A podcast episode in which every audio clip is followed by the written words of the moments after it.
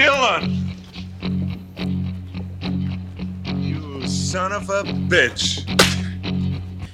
C'est le podcast de filmexposure.ch dans lequel nous exposons l'actualité du cinéma à la lumière de l'histoire du 7e art.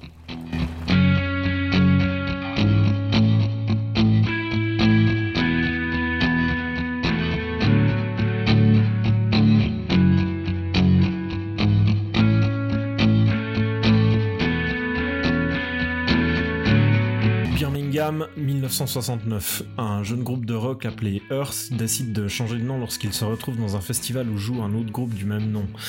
Peu de temps après, en passant devant un cinéma qui projette un film d'horreur, l'un des musiciens du groupe s'étonne que les gens soient prêts à dépenser autant d'argent pour aller se faire peur. Mais cela inspirera le groupe à composer un nouveau morceau plus sombre et plus angoissant. Le titre du film, Black Sabbath, réalisé par Mario Bava. Le groupe, composé de Bill Ward, Geezer Butler, Tony Iommi et bien évidemment Ozzy Osbourne, va alors donner naissance au metal.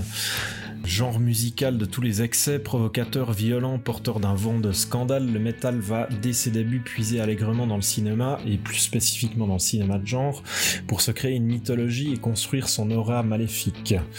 Les groupes de metal ont à disposition une manne alors quasi infinie pour imager leur univers, écrire des paroles de chansons, créer des couvertures d'albums ou tourner des clips. Des artistes comme Rob Zombie, Marilyn Manson, Rammstein, Ghost, Metallica, Iron Maiden et j'en passe ne se priveront pas de piocher dans le cinéma pour illustrer leur musique d'une manière ou d'une autre. Et si jusqu'à aujourd'hui de nombreux groupes de metal continuent à utiliser le cinéma comme matériau de base, c'est aussi vrai dans l'autre sens. Le cinéma va puiser dans ce genre musical pour en donner tout un tas de représentations, comme nous allons le voir dans les films dont nous allons parler. Films d'horreur bien évidemment, mais aussi comédie, comédie musicale, drame, documentaire, biopic, etc. Le cinéma ne se prive pas et puise à son tour dans le métal pour raconter des histoires et au passage donner une représentation plus ou moins fidèle, on le verra aussi, du genre et de ses fans. Et c'est cela qui va nous intéresser pour cet épisode avec le film We Summon the Darkness de Mark Meyers, un film qui, euh, après une petite tournée en festival à l'automne 2019, est finalement sorti sur quelques plateformes de streaming euh, en avril dernier. Il est donc temps d'enfiler nos pantalons en cuir, nos brassards cloutés, de sortir une bouteille de Jack Daniels et d'invoquer le malin pour cette émission spéciale hard rock et autres métaux lourds.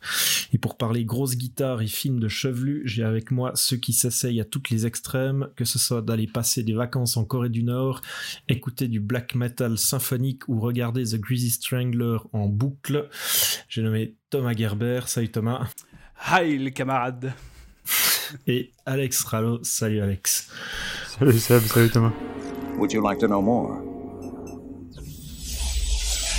Avant de directement parler cinéma, vu qu'on attaque un genre euh, musical que l'on connaît euh, un peu euh, un peu les trois en fait on va on va on va commencer en fait par parler un peu de, ben, notre rapport au genre à ce courant musical à ce qu'on connaît à ce qu'on aime ce qu'on n'aime pas etc donc je sais pas si l'un de vous spontanément a envie de parler un peu de Alex Ouais, mon rapport au métal, c'est surtout euh, quelque chose que j'ai découvert quand j'étais euh, au collège et puis euh, qui est resté avec moi depuis, euh, même si désormais c'est un peu moins que un peu moins intense qu'auparavant.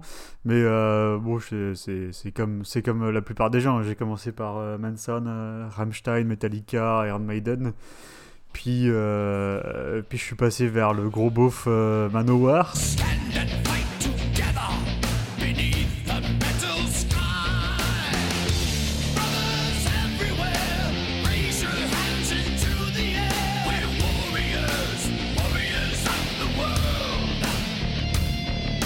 J'écoute toujours.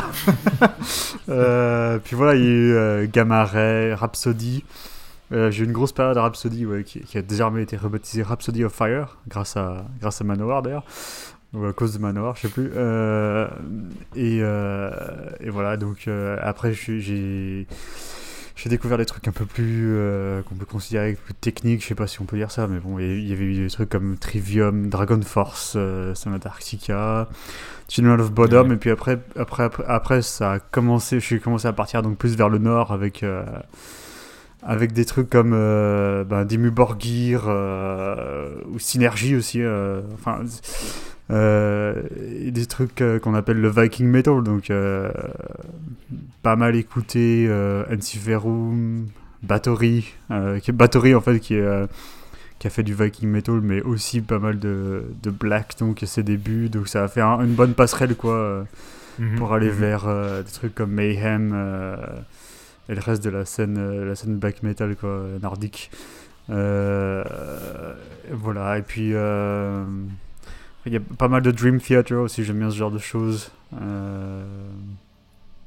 Et en fait, il y a eu un temps en fait où, quand j'étais ado, je refusais d'écouter quoi que ce soit qui ne soit pas un concept album en fait. Donc si, euh, si, Ah euh, ouais, si l'album ne racontait pas une histoire à part entière, ou si l'album ne faisait pas partie d'un cycle d'albums racontant une histoire, euh, je Putain. disais non, non, j'en veux pas. Donc c'est pour ça que je suis resté sur euh, Rhapsody un moment. Et voilà. Après, bon, non, j'allais régulièrement au concert, quasiment toutes les semaines à Lyon. dès qu'il y avait un truc qui passait, quoi, je- j'y- j'y étais.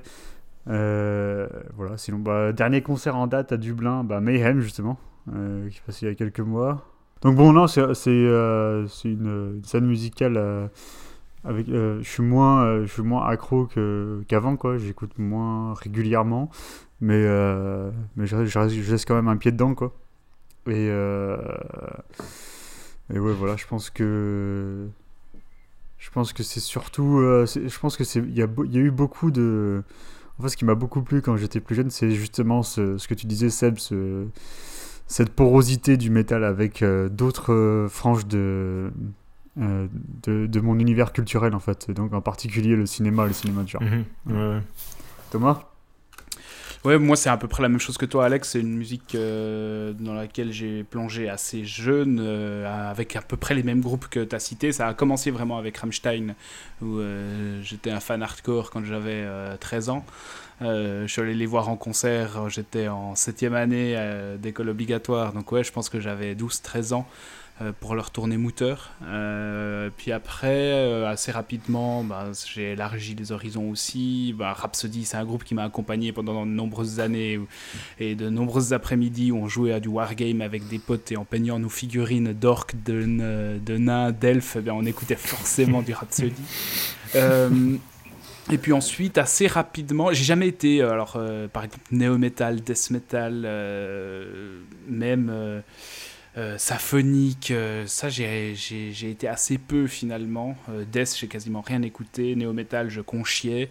Et assez rapidement, je me suis tourné vers la scène black metal avec des groupes un peu de transition comme Dimmu Borgir justement ou Cradle of Filth qui sont dont la pureté black metal est largement contestée, mais qui sont des groupes qui, ont permis à de nombreuses personnes, je pense, de faire office de pont pour aller vers cette scène-là.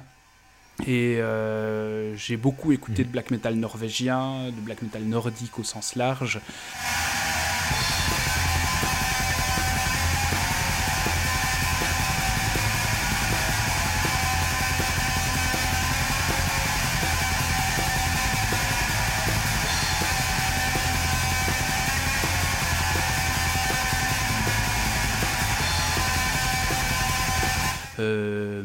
Bien sûr, euh, Emperor, Satyricon, euh, etc.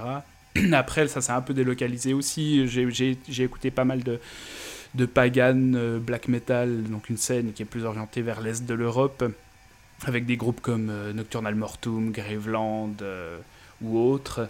Et puis euh, une scène, en fait, ce qui est intéressant, c'est qu'une une des scènes que, que j'aimais bien aussi à l'époque et qui est celle qui m'accompagne peut-être le plus actuellement, enfin depuis que j'ai un peu pris mes distances quand même avec la scène métal, c'est la scène française, où je trouve qu'il y a des propositions qui sont extrêmement intéressantes, peut-être un peu plus conceptuelles, euh, qui, qui presque plus vers un équivalent de ce que le rock connaît avec le post-rock, par exemple. Et je trouve que là, la, scène black metal française est presque en train de proposer depuis quelques années une scène post-black metal que je, trouve, euh, que je trouve vraiment intéressante. Donc comme toi, Alex aussi, c'est une scène avec laquelle j'ai pris des distances. Avant, dans, mes années de lycée, j'allais à énormément de concerts, euh, des concerts euh, en tout cas tous les mois. Je sillonnais la Suisse pour voir pas mal de trucs. Et euh, là, pendant quelques années, j'ai très très peu écouté de métal ou de black metal. Et puis depuis, euh, ouais, je dirais quoi, 4-5 ans, c'est quelque chose qui est revenu. Et je pense que le black, ça reste euh, le genre maintenant que, que j'écoute. Il y a tout ce que j'écoutais, le, panorama plus large de métal, c'est vraiment estompé dans, dans ce que j'écoute, mais je suis retourné vers, vers le black et j'y retourne assez régulièrement.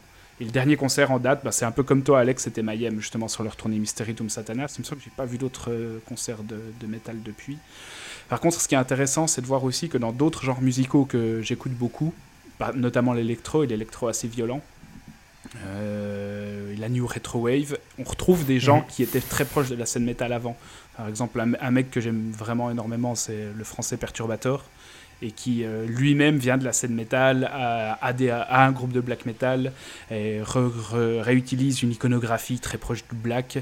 Et en fait, même sans le savoir, parce que je le connaissais pas du tout pour euh, ce qu'il faisait avant dans le métal, même sans le savoir, ben, les gens vers lesquels je retourne euh, dans d'autres styles musicaux sont des gens qui viennent de cette même scène-là. Donc ouais, c'est vraiment, je pense, la scène musicale qui m'a le plus marqué.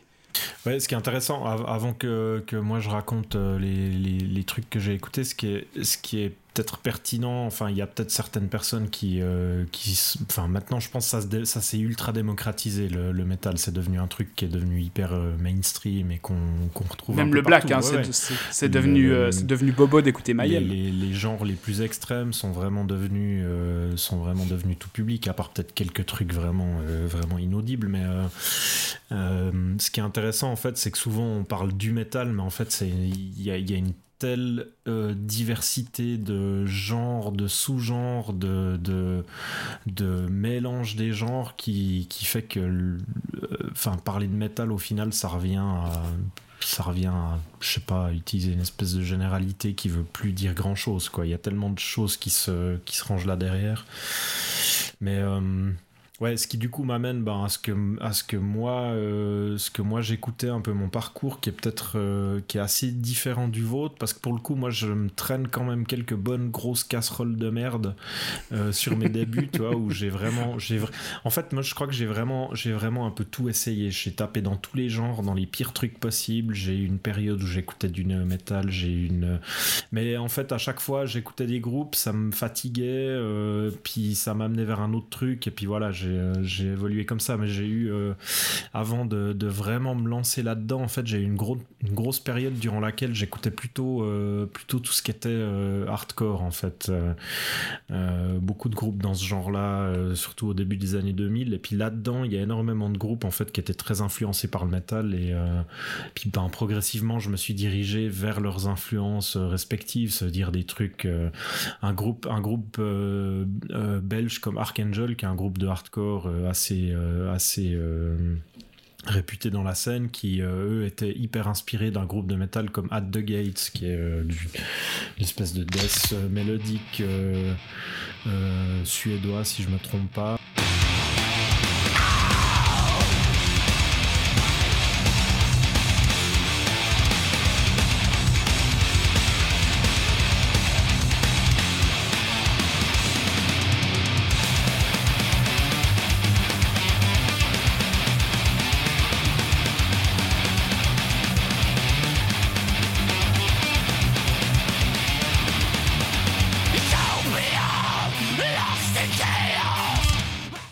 enfin en partant de ça, ça m'a amené sur plein de trucs. Euh.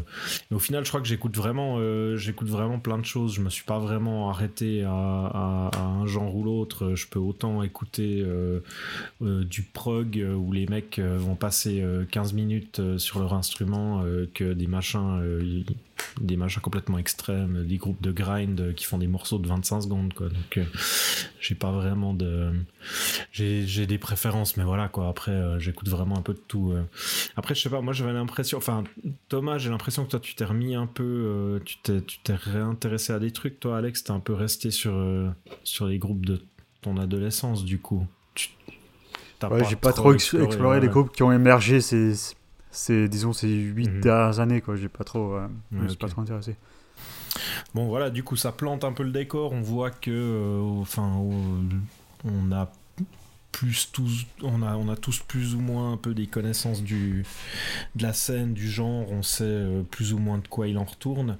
Ce qui va nous permettre de, de ben, de- d'appréhender les films dont on va parler, euh, peut-être avec, euh, avec le recul euh, nécessaire. Que souvent, j'ai l'impression, enfin, ça c'était aussi un truc qui, qui m'est venu tout à l'heure, c'est que, c'est que souvent, euh, quand, on, quand on entend, enfin, souvent, j'en sais rien, mais il y a souvent ce truc des journalistes qui vont parler de métal puis qui ont absolument pas la moindre idée de ce que c'est. ils s'imaginent Mm. juste, juste des types peinturlurés qui hurlent, mais. Euh, Ouais, ce qui est, ce qui est intéressant avec le, avec le métal et peut-être à plus forte euh, raison encore avec le black metal, c'est que c'est quand même un genre où la notion de pureté euh, occupe une place hyper importante. mhm. Euh, ça- y- je sais pas s'il y a énormément d'autres ou s'il y a beaucoup même d'autres styles musicaux où on a eu cette culture du, du trou, tu vois, du, du vrai black metal Ouais, ouais. euh, avec, les, avec les expressions euh, Ouais. Euh, appropriées. Enfin, c'est presque le, le- le- c'est presque devenu un genre musical en soi, le true black Mhm, metal. mhm. Et cette, cette idée de cette idée de, de connaissance, de, enfin, de savoir de ce dont on parle, d'être enseigné, et de d'être euh, d'être un enfin il y a une culture de, de l'initiation en fait dans, dans le métal à la Clairement, base ouais, en tout cas clairement. Et, Je, euh, vais, je, vais, je vais parler de ce que je connais, mais parce que en fait, mon père, mon père aime beaucoup le jazz. Mhm. Et, euh, et c'est pareil, il y a- il y, a beaucoup de, sous- de sous-genres de jazz. Et, euh, et lui, son préféré, c'est le jazz Mhm. New Orleans. Et, euh, et il y avait un temps où, quand j'habitais avec mon père, j'essayais de. le- Enfin, si c'était son anniv ou quoi, j'essayais de lui trouver des CD pour lui faire plaisir de New Orleans, quoi. Et 95% du temps, bah, c'était à côté parce que euh, bah, c'était pas du true New Orleans, tu vois. il y avait des synthés non, non, mais il me disait Ah non, euh, ça c'est du Dixieland. Je dis Ok. Euh, non, enfin voilà, il y a... ça, peut aussi exister euh, dans d'autres genres musicaux. Où... Enfin, pour moi, pour moi, la différence entre le New Orleans Jazz et le Dixieland, j'en ai aucune idée, quoi. Enfin, Mm. à ce jour, quoi, je sais toujours pas. Euh, mais lui, il pourrait me l'expliquer, enfin, me l'aurait expliqué. Euh, et euh, voilà. Mais après, ce que tu dis, je pense que c'est en tout cas vrai pour la scène. En tout cas, ouais, je pense que en tout cas pour la scène métal, le black metal est le sous-genre dans lequel euh, cette notion, je pense, a été la De- plus ouais, importante. c'est clair et ce qui est intéressant à observer c'est qu'un peu comme euh, il y a, il y a vraiment eu une modification. On disait tout à l'heure que le, le métal s'est démocratisé. euh, maintenant, bah, voilà, moi je connais des gens qui, qui à l'époque où on écoutait du black metal, c'était quelque chose qui, res- qui restait vraiment éminemment subversif, qui restait dérangeant, qui restait aussi extrêmement peu connu. Mhm. Donc euh, tu portais des t-shirts avec des logos de black metal, t'étais étais le, euh, le sataniste de l'école, ce genre de truc. Et aujourd'hui, ça s'est largement, largement démocratisé. Et même euh, l'iconographie métal, c'est une iconographie aussi qui est utilisée à tort et à Ouais, travers. ça s'est répandu. Moi, ouais. pour, pour, pour fréquenter les ados quotidiennement, tu vois des gens avec des t-shirts de groupe qui sont vendus chez H&M et mhm. autres euh, grandes boutiques. Et en fait, ils les portent simplement parce qu'ils trouvent ça beau. Mhm. Il y avait un élève une fois dans une classe, il portait un t-shirt Nightwish, puis je lui dis, ah, euh, vous écoutez Nightwish, vous aimez bien Nightwish? Je me disais, putain, c'est... il y a plus beaucoup de gens qui écoutent Nightwish aujourd'hui, tu vois. Et le gars, il me fait, euh, ah non, je, je sais que c'est un groupe, mais je trouvais juste, je trouvais juste l'image jolie. Et c'est vraiment une, une imagerie qui est tombée maintenant dans, dans le culturellement populaire euh, et qui a été récupérée aussi euh, un peu à tort et à travers. Et ce qui est intéressant, c'est qu'on on- tu faisais le lien avec euh, Mario Bava et puis le cinéma d'horreur, c'est que c'est je dirais que moi, je retrouve vraiment exactement le même culte de l'iconographie, de l'imagerie dans le cinéma de genre, dans les festivals de Mhm. genre, de cinéma, que dans les festivals de, de Mhm, métal, mhm. par exemple. On a vraiment une, proximité là de, l'appropriation culturelle par l'image, du groupe aussi, un peu cloisonné, un peu fermé.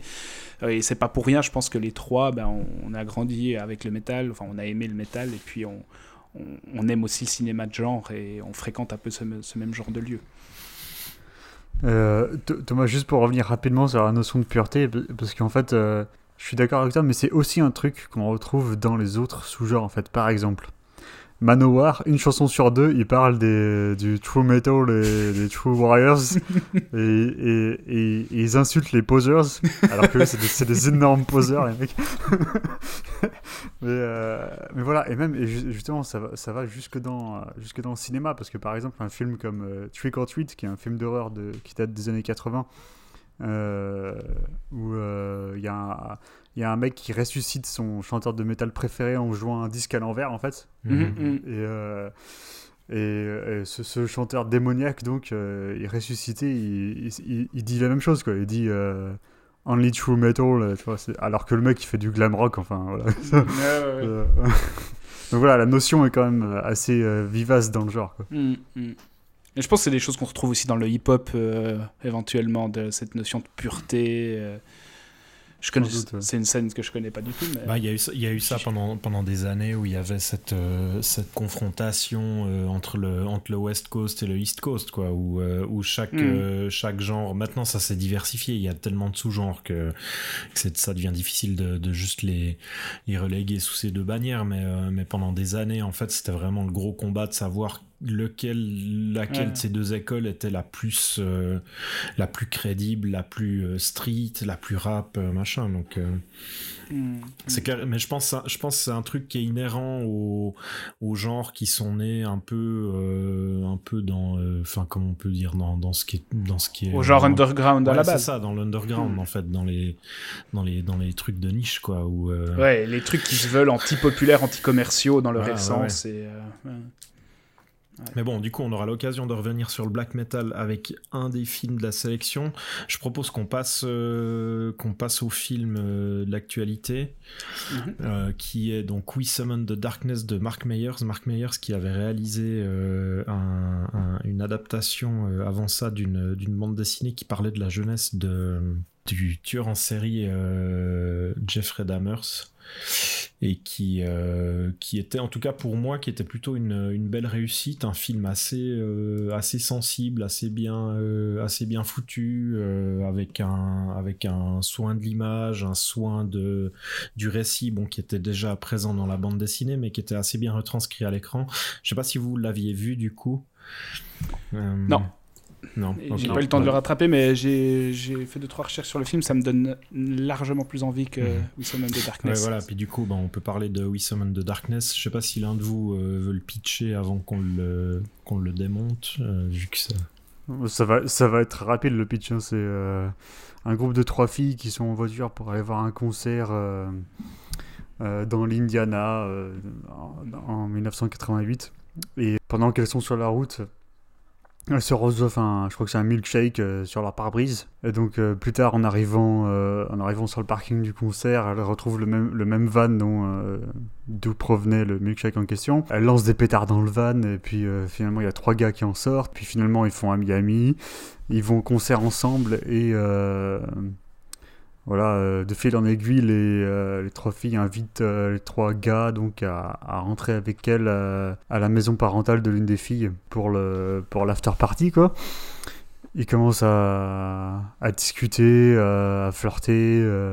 Soudain, le l'ambiance change quand il s'avère que certaines personnes ont, drogué d'autres et que le but donc d'un des groupes est, est, en fait de, de tuer l'autre de sang-froid. Euh, voilà, ça c'est donc sans spoiler.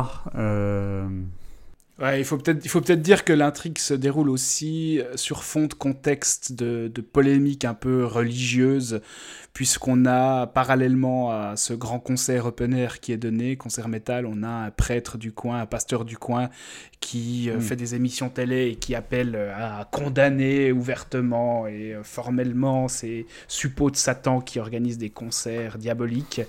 étant donné qu'en plus, apparemment, ce genre de groupes musicaux encouragerait un groupe sataniste à commettre des meurtres dans la région. Voilà, exactement. Il y a des meurtres rituels satanistes qui, qui ont lieu et, et ça, c'est un peu la toile de fond devant laquelle se déroule le, ouais. film. Non, mais c'est euh, excellent de le préciser parce que je pense que je vais, repartir, je vais partir là-dessus pour. Euh, c'est une des, une des rares, une des seules choses positives que j'ai à dire sur le film, c'est euh, justement à ce propos-là, enfin positif. En tout cas, en tout cas, c'est une toile de fond pas inintéressante. C'est, aux États-Unis, c'est ce qui s'appelait la satanic panic, mhm.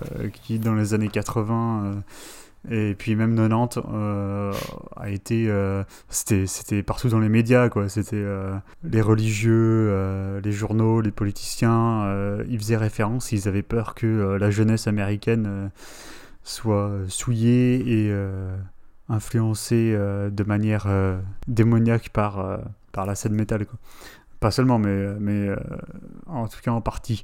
Et là, donc le film, euh, au, cœur du film, il y a cette idée que euh, il essaye de retourner en fait le, la problématique en faisant en sorte que ce soit les religieux eux-mêmes qui soient à l'origine de cette satanique panique pour essayer de booster donc le leur popularité, popu- la fréquentation euh, de leur Ouais, culte. Ouais, voilà, exactement. Donc c'est juste Mm. dans cette, euh, dans cette idée, peut-être qu'il y avait, euh, je pense qu'il y avait une esquisse de quelque chose qui aurait été, pourquoi pas, intéressant à explorer, mais ça va pas, ça va pas beaucoup plus loin, je trouve, malheureusement. Et le film en lui-même, on va, je pense qu'on va pas passer énormément de temps dessus, mais c'est pas un film que j'ai trouvé super bien Mhm. écrit, euh, ni très bien joué, pour être honnête. Après, moi, j'ai bien, j'ai bien aimé. euh, je me suis pas ennuyé au début, quoi. euh, quand les, quand les, quand le groupe de filles et le groupe de garçons, ils commencent un peu à se connaître et à discuter. Bon, c'est des, c'est des dialogues. Ouais, c'est des dialogues que j'ai pu avoir quoi moi aussi quand j'étais euh, quand j'allais au concert régulièrement et tout. Je, trouvais qu'il y avait une, une certaine authenticité dans les dialogues euh, dans ce début de film qui était assez euh, assez encourageante. Le problème c'est que dès qu'on passe en fait au film de genre vraiment et qu'on arrive euh, dans la maison dans le huis clos ça tourne au cliché sur cliché je crois c'est et euh, c'est très banal en fait. Euh, au-delà de ce twist dont on a parlé sur la notion de panique morale l'évolution des personnages en fait elle est tellement balourde tellement sans surprise que que moi je me suis vite vite perdu dans l'ennui et puis il y a des espèces de il y a des espèces de, tentatives de retournement euh, de situation euh, qui n'amènent à rien. Je trouve par exemple, il y a la belle-mère de d'une des filles qui arrive dans la maison à un moment euh, et ça, enfin c'est purement fonctionnel quoi. C'est fonctionnel pour euh, amener un un élément perturbateur dans un récit qui était jusque-là relativement bien huilé quoi. Et, euh, et donc voilà, je trouve que je trouve ça a des gros sabots. Et ce qui est dommage, c'est que il pourrait y avoir des moments relativement jouissifs au niveau cinématographique, mais même ça, le film refuse de nous les donner quoi. Enfin, euh, sans spoiler, sans spoiler, à la fin, il y a un personnage qui, qui se fait rouler dessus par une voiture. euh, bah c'est c'est hors champ quoi. Enfin, c'est la caméra, la caméra euh, coupe avant. euh, avant qu'on puisse voir l'acte lui-même, ça fait que c'est du cinéma de genre, ouais, qui est pas trop du cinéma de genre non plus. Mhm. Quoi. c'est- Ça essaye de pas trop choquer visuellement. Enfin, en fait, j'ai du mal à j'ai du mal à comprendre à qui ça s'adresse quoi.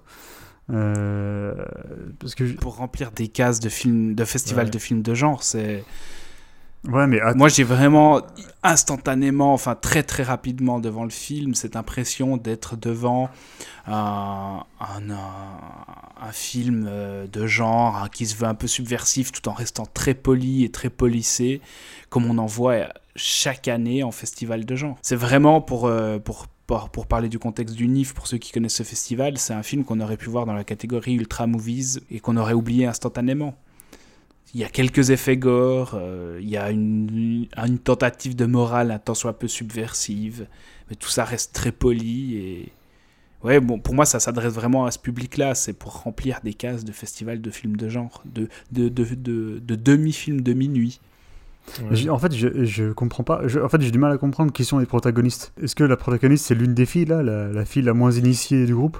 Moi, moi, je pense que le protagoniste, c'est essentiellement le spectateur qui va dé- pouvoir déverser ça. Et c'est presque le, le seul intérêt du film pour moi. C'est le spectateur qui va pouvoir s'en s'en prendre à, aux chrétiens qui essayent de. Enfin, qui, qui s'avèrent être plus maléfiques que le mal qu'ils prétendent dénoncer. Là aussi, c'est quand même, c'est quand même vraiment. Ouais.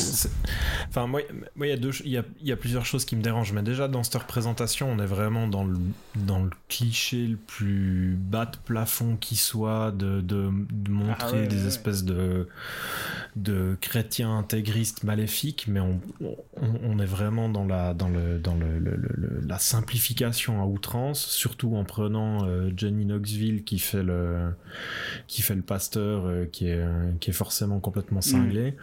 Puis surtout, il y a un truc, enfin, je sais pas si vous, ça vous a, si vous a frappé, mais euh, enfin, il y a, il y, a, il y a un truc au niveau du traitement des, des, des personnages, enfin, des, de ceux qui font partie de ce groupe de, de chrétiens. On va pas, euh, on va pas raconter qui exactement, mais qui, euh, qui vont séquestrer les autres euh, et qui euh, assez rapidement vont dire, à, euh, enfin, qui vont leur expliquer qu'ils les ont, euh, euh, comment ils les ont séquestrés et puis ils vont les tuer pour.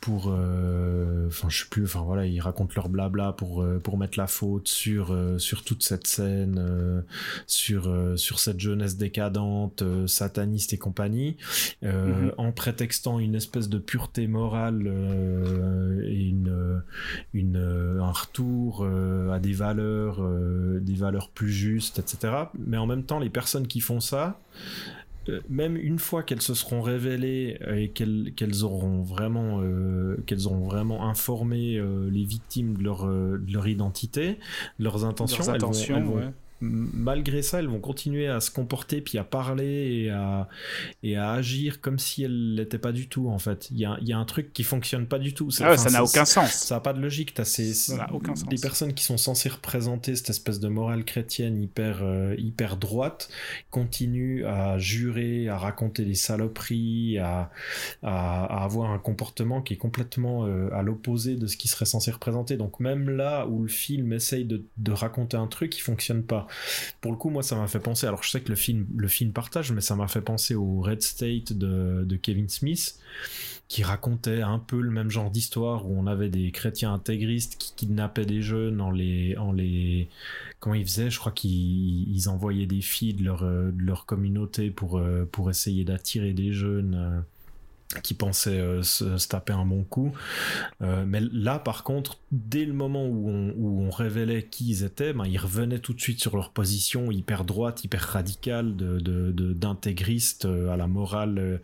voilà, Ce qui les, rendait, ça rendait crédibles. Ça rendait la menace, la menace autrement plus, plus, plus solide que dans ce... Ouais, puis, intéressante moins générique, parce que là, c'est une menace strictement générique. On est vraiment dans un, dans, un, dans un truc très bateau où on a des gens euh, qu'on nous présente euh, comme, les, euh, comme les antagonistes, et puis, puis voilà, on fait avec. Mais il y a, y, a, y a aucun. Enfin, le discours va pas au-delà d'une description où on dit, ben voilà, ça c'est ça c'est les méchants chrétiens, et puis ça c'est les gentils métalleux qui vont se faire rétamer, quoi. Mais en fait, c'est, moi, c'est le problème que j'ai avec le film. Bon, nous, nous, on en parle, on a les trois pas du tout aimé le film, on en parle et on, on, utilise le film comme un prétexte pour parler de films qui parlent de hard rock et de metal. Mais en fait, le film fait exactement la même chose, mais à l'inverse, c'est-à-dire que le, le, le, contexte musical qui est censé être un peu le, fil rouge mhm. et la thématique du film est absolument pas traité. C'est-à-dire qu'on peut, euh, on peut déplacer mhm. Mhm. l'intrigue de, de, ce film dans en supprimant totalement la, scène métal, la scène musicale, qu'on obtiendrait la même chose.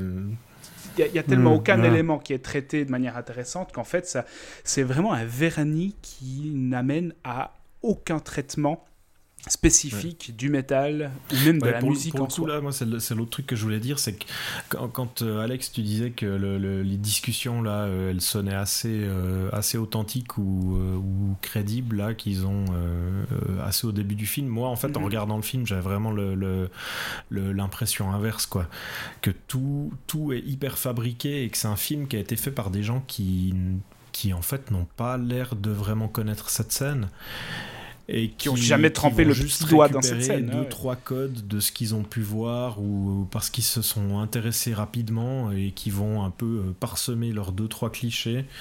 Euh, On fout un patacle sur l'affiche avec une, euh, une police vaguement qui évoque des groupes de, de, métal, voire de black.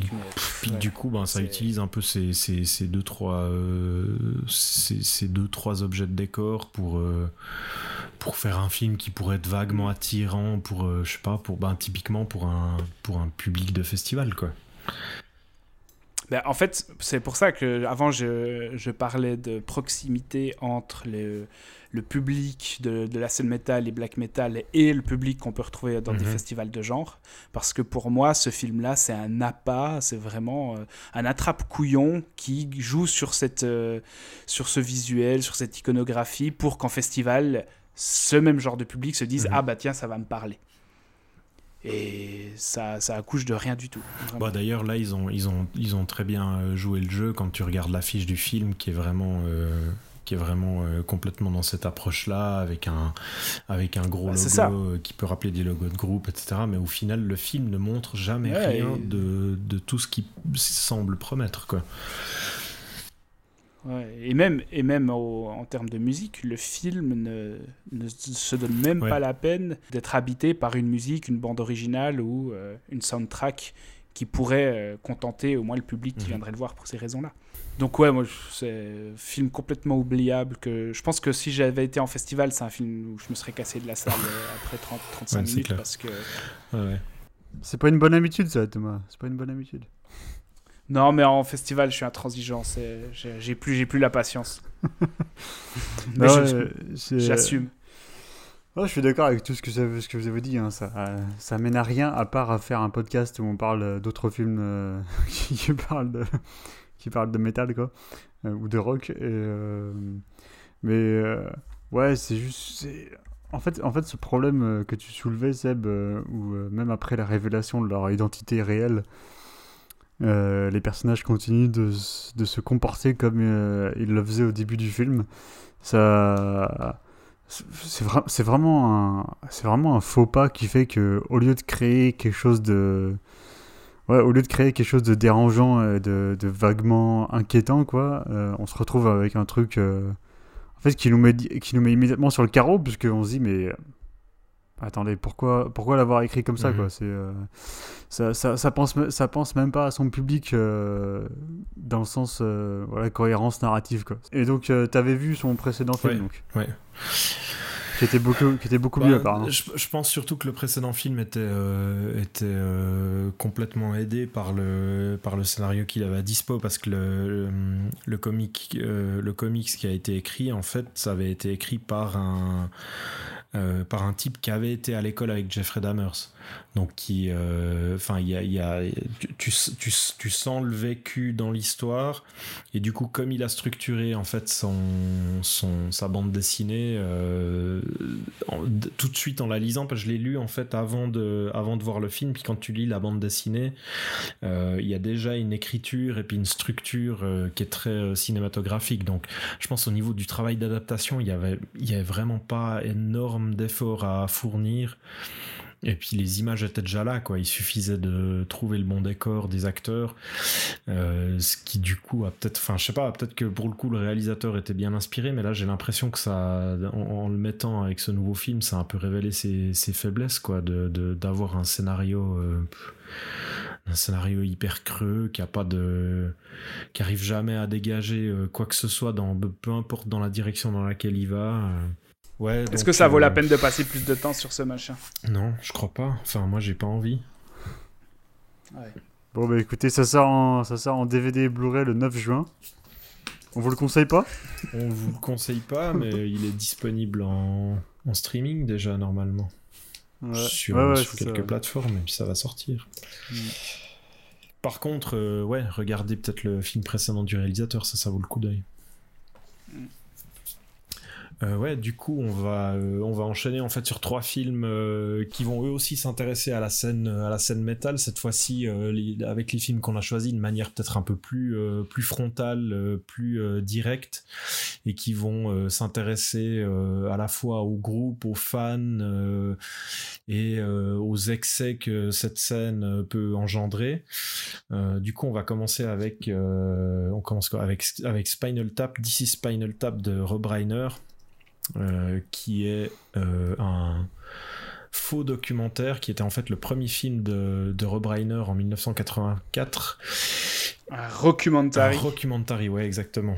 Euh, qui est en fait euh, un, un documentaire, un faux documentaire sur un groupe euh, qui n'existe pas, qui s'appelle Spinal Tap, et qui, euh, dans ce film, euh, va entamer une, euh, une euh, tournée aux États-Unis, alors qu'ils sont, euh, comment dire, euh, à la.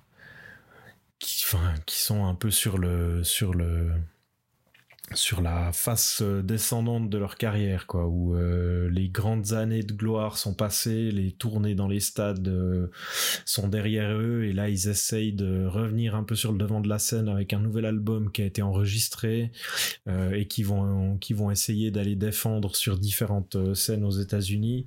Et du coup, le, le, le film va être un peu va être tourné comme un comme un journal de bord où on va les voir euh, passer d'une ville à l'autre, d'une scène à l'autre, d'une chambre d'hôtel à l'autre et voir un peu leur vie au jour le jour avec avec les, les, les frustrations, les crises entre les membres du groupe, la sortie de l'album qui pose problème parce qu'ils ont une ils ont une pochette d'album complètement scandaleuse qui qui fâche le label, les jeux de scène, les effets de scène qui qui partent en vrille parce que parce que rien n'est installé correctement, euh, les musiciens qui se barrent euh, en cours de tournée parce qu'ils se, ils se prennent le chou avec d'autres. Euh, enfin voilà, le, le, film va reprendre un peu tous ces tous ces trucs qu'on a qu'on a vus et entendus depuis des dizaines de fois avec d'autres groupes qui eux sont bien réels, mais qui à l'époque étaient étaient assez novateurs et qui d'ailleurs avaient avaient même piégé plusieurs artistes de la scène qui en voyant le film étaient persuadés de voir un, de voir un, un, vrai, documentaire et un truc, euh, un truc complètement réel. Euh, et je crois même, si je me trompe pas, c'était qui? C'était. Euh, je sais plus quel, quel musicien euh, je sais plus si c'est un type de, Iron Maiden ou d'un de ces groupes-là qui, en voyant le film, euh, en voyant le film, avait été complètement déprimé parce que euh, plein d'éléments du film reprenaient, enfin, montraient des choses que lui venait de vivre avec son groupe en fait. Donc voilà, le film, le film a été, euh, le film a fait un gros carton. C'est devenu un film culte euh, au fil des années. Le, faux groupe Spinal Tap euh, est même devenu un vrai, groupe qui a réellement tourné après coup parce que tous les acteurs qui jouent les musiciens sont aussi de vrais musiciens. et du coup, en fait, le, film a vraiment dépassé son, statut de, seul film pour devenir un espèce d'objet culturel qui a vraiment, pour le coup, enfin transcender autant le, côté euh, cinéma que le côté euh, musical pour, pour passer d'un côté et de l'autre. Enfin voilà, où, où, un truc complètement fabriqué s'est transformé en, en, réalité pour ces types. Maintenant, je sais pas si l'un de vous, enfin je sais que Thomas, toi t'es un peu... Qu'est-ce qu'on fait? On commence par Thomas qui est un peu moins... qui a l'air un peu moins enthousiaste si je me trompe pas. Hein. Vas-y Thomas, vas-y. Moi, j'ai pas, moi, j'ai pas énormément de choses à dire sur le film. J'ai, il y a un immense mérite au film qui mérite d'être souligné. Et d'ailleurs, euh, tu l'as, tu l'as déjà fait, Seb. C'est, enfin, directement. C'est effectivement son degré de réalisme, mhm. la crédibilité à la fois dans ce que ça raconte, dans les parcours de vie qui sont dessinés, mais aussi visuellement je trouve que c'est assez époustouflant de voir à quel point Rainer arrive à euh, épouser les, les, tics visuels, les, les, les effets euh, tout à fait naturels en fait du documentaire.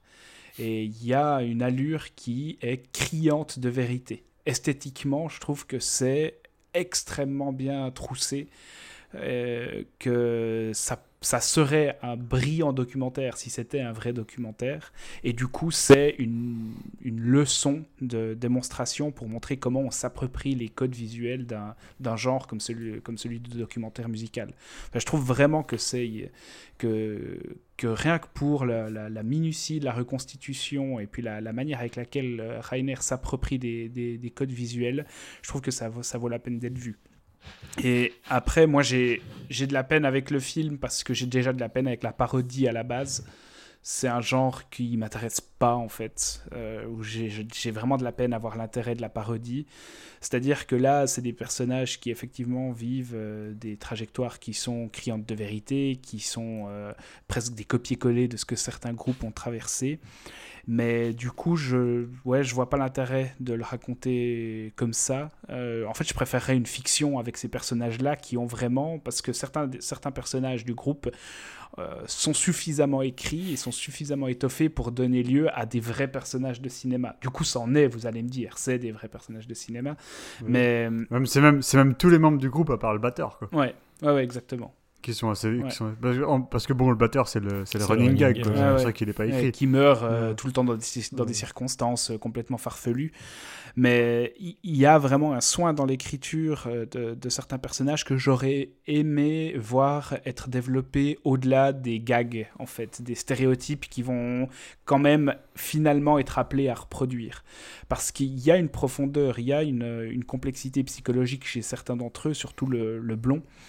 euh, qui, a quelque chose d'intéressant, qui a quelque chose de complexe et qui suscite une véritable empathie, mais qui est tout le temps, euh, au final, rappelé vers le stéréotype. Et c'est là où moi je décroche. C'est-à-dire que là où j'aimerais voir ces personnages encore davantage développés, eh ben, ils, retombent sur un gag euh, plus ou moins potache, ou c'est peut-être en fait le, le fait de découvrir le film aujourd'hui, mais avec le recul historique, je me dis, ouais, bon, euh, c'était peut-être euh, original à l'époque, mais aujourd'hui, c'est des effets qui sont vus, vus et revus.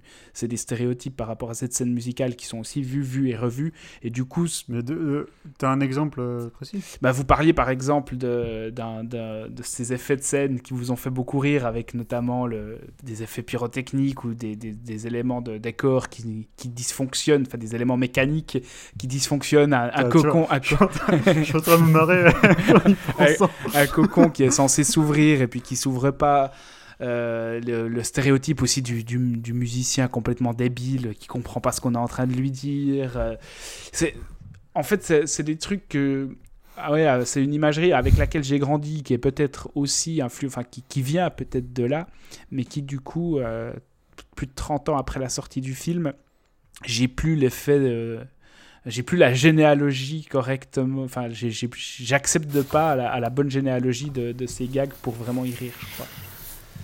Donc, mais ouais, c'est- mon avis est pas fon- fondamentalement négatif parce que je reconnais toutes les qualités esthétiques du film et puis surtout le- la, la, la maestria de, Rob Reiner qui parvient à, à livrer une leçon vraiment de, de documentaire esthétiquement. Mais ouais, je crois que j'aurais préféré un pur film de fiction. Ouais, allez. Ouais, tu pinailles, quoi. Bah, je pinaille, Ouais, je pinaille, euh, mais dès le moment où, euh, dès le moment où une comédie ne te fait pas rire, c'est que voilà, c'est que, c'est que ça, ça, ça n'enlève rien de, de la qualité du film, mais c'est qu'elle fonctionne pas sur moi. Mais- Mais j'ai vraiment un problème avec la parodie. hein. Mhm. Je crois qu'il n'y a aucune parodie qui me fait rire. Je comprends pas le, le principe même de la parodie. Mais du coup, moi, moi en fait, ce qui, ce qui pour moi fonctionne là, euh, au niveau de la parodie, c'est que je trouve que le film est, est quasiment pas parodique en fait. Euh, dès le moment où tu regardes un peu des documentaires, surtout sur ce genre de groupe, parce que là, là, Spinal Tap, on est vraiment dans, euh, dans le, le, le heavy metal de Stats, dans le, dans le gros, le truc Mm. glam, hyper kitsch, euh, ces groupes qui, qui remplissaient des stades, enfin que ça soit des groupes comme Mötley Crüe, comme, comme Maiden et compagnie, on est un peu dans ce Ah genre-là ouais, hein, pour, pour, pour, pour situer. Ah, au croisement entre le hard, le hard rock et puis le Ouais, métal. c'est ça, ouais. Mm. Et, et- et du coup, quand tu regardes, enfin, pour, pour le peu, pour les, quelques, les quelques pour le coup, des vrais documentaires ou des interviews euh, de, de certains de ces musiciens qui reviennent sur leur carrière ou alors des, des images de concerts ou, euh, ou peu importe, de, de- d'enregistrements d'albums, euh, j'ai l'impression qu'en fait, là où le film de Reiner est hyper fort, c'est que, c'est que l'aspect de la de la, de la comédie, de, de la, de la parodie est, est, est pas vraiment forcé. Il va, il va prendre des choses qui existent et il va juste, euh, il va juste les placer un peu dans son film puis dans son histoire pour du coup faire un espèce de condensé de tous les trucs invraisemblables euh, qu'on peut, euh, qu'on peut trouver dans ces groupes. Ce qui fait que ça donne peut-être un effet un peu, un peu, un peu, un peu too much quoi à la fin parce qu'il y a vraiment trop de choses. Tu vois, le, mais Le personnage du bassiste moustachu, Ouais. Par exemple, il n'est pas suffisamment écrit pour déployer autant de d'empathie que, que le blond. Je me souviens plus de leur nom, mais que, que le guitariste blond. Ah bah oui, mais c'est c'est un film, c'est un film sur le chanteur et le guitariste. ouais, ouais, ouais, surtout, là on est vraiment dans Ouais, la... mais- Mais le bassi, mais le bassi, je trouve que je trouve qu'il existe assez au détour de quelques scènes en fait euh, clés. Par exemple, à la fin, quand euh, quand il dit au chanteur, euh, bon bah l'aventure euh, Spinal Tap c'est fini.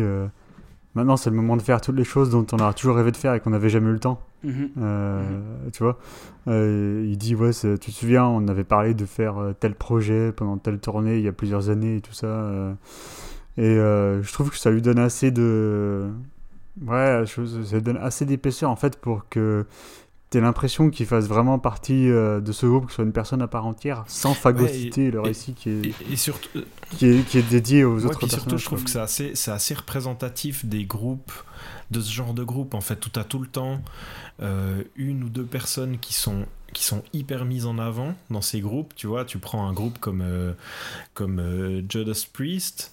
Euh, je veux dire, tout le monde, enfin tout le monde, tous les, les, les, les, fans du genre vont pouvoir te citer le nom du chanteur euh, et sa gueule et son style avec ses habits en cuir qui débarquaient en moto sur les scènes, mais qui n'auront par contre aucune idée des autres musiciens du groupe. Puis ça, je trouve que ça, enfin là aussi, le film fonctionne assez bien à ce niveau-là, dans le sens où il arrive à mettre en avant, euh, ben là, cette dualité entre le chanteur et le, et le guitariste, qui eux sont vraiment les, les, figures du groupe, mais en même temps de pas oublier les autres et puis de, de- de Mm. leur donner suffisamment de, de consistance. Du coup, je trouve, enfin pour moi, c'est vraiment le truc qui fait que le film marche complètement sur moi, c'est que je regarde ça.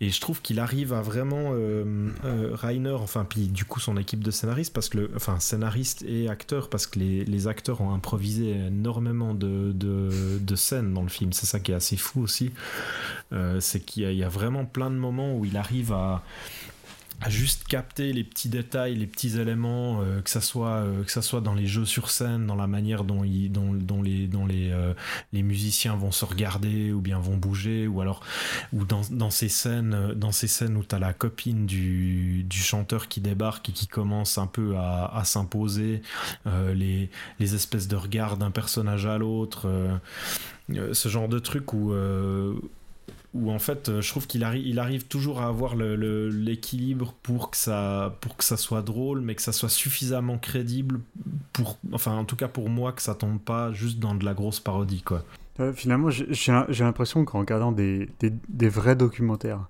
tournés, euh, enfin, je- j'ai pas exactement des titres en tête, mais j'en ai eu vu euh, Mhm. tourner ces Mhm. dernières années qui employaient des effets tellement, tellement gros sabots, quoi, que ça, ça en devenait plus parodique que Spinal Tap.